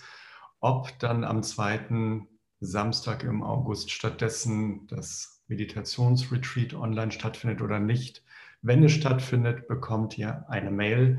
Wenn es keine Mail dazu gibt, dann findet es auch nicht statt. Ich weiß es selber noch nicht. Dann ein weiterer Hinweis, ähm, auch hier nochmal die Bitte, dass ihr Ulis Arbeit unterstützt. In der Reminder-Mail von gestern Abend für heute sind die Kontodaten. Diejenigen, die es können, ähm, herzliche Einladung, die Arbeit zu unterstützen. Niemand muss irgendetwas spenden. Das ist auch nochmal ganz wichtig an dieser Stelle. Es wird auch nicht irgendwie nachgehalten oder irgendwie sowas. Überhaupt nicht. Und ähm, ja, diejenigen, die ähm, Einzelbegleitung möchten, Uli bietet nach Terminabsprache kontinuierlich die Möglichkeit der Einzelbegleitung. Ich habe einen Tag freigeräumt. Ich glaube, es ist Anfang Oktober auf der Website Einzelbegleitung. Dann seht ihr das auch, wie ihr einen Termin buchen könnt. Ich glaube, das war alles an wichtigen Hinweisen. Vielen herzlichen Dank. Wenn ihr nochmal eure Mikros anschaltet, dass wir uns alle jetzt verabschieden können gleichzeitig, das wäre super. Danke, dass ihr dabei wart. Danke euch. Alles Gute. Danke. Vielen Dank, Uli. Dankeschön. Danke, Uli. Danke, Gute Zeit. Danke. Bleibt alle gesund. Bleibt gesund. Ciao, ciao. Ciao. Tschüss. Tschüss. Wenn du diese Live-Mitschnitte für dich hilfreich findest, würde ich mich sehr freuen, wenn du da, wo du diesen Podcast hörst, eine Bewertung dalässt, eine Sternebewertung und vielleicht auch einen ganz kurzen Text, denn das hilft anderen, diesen Podcast zu finden und ebenfalls davon zu profitieren. Vielen Dank.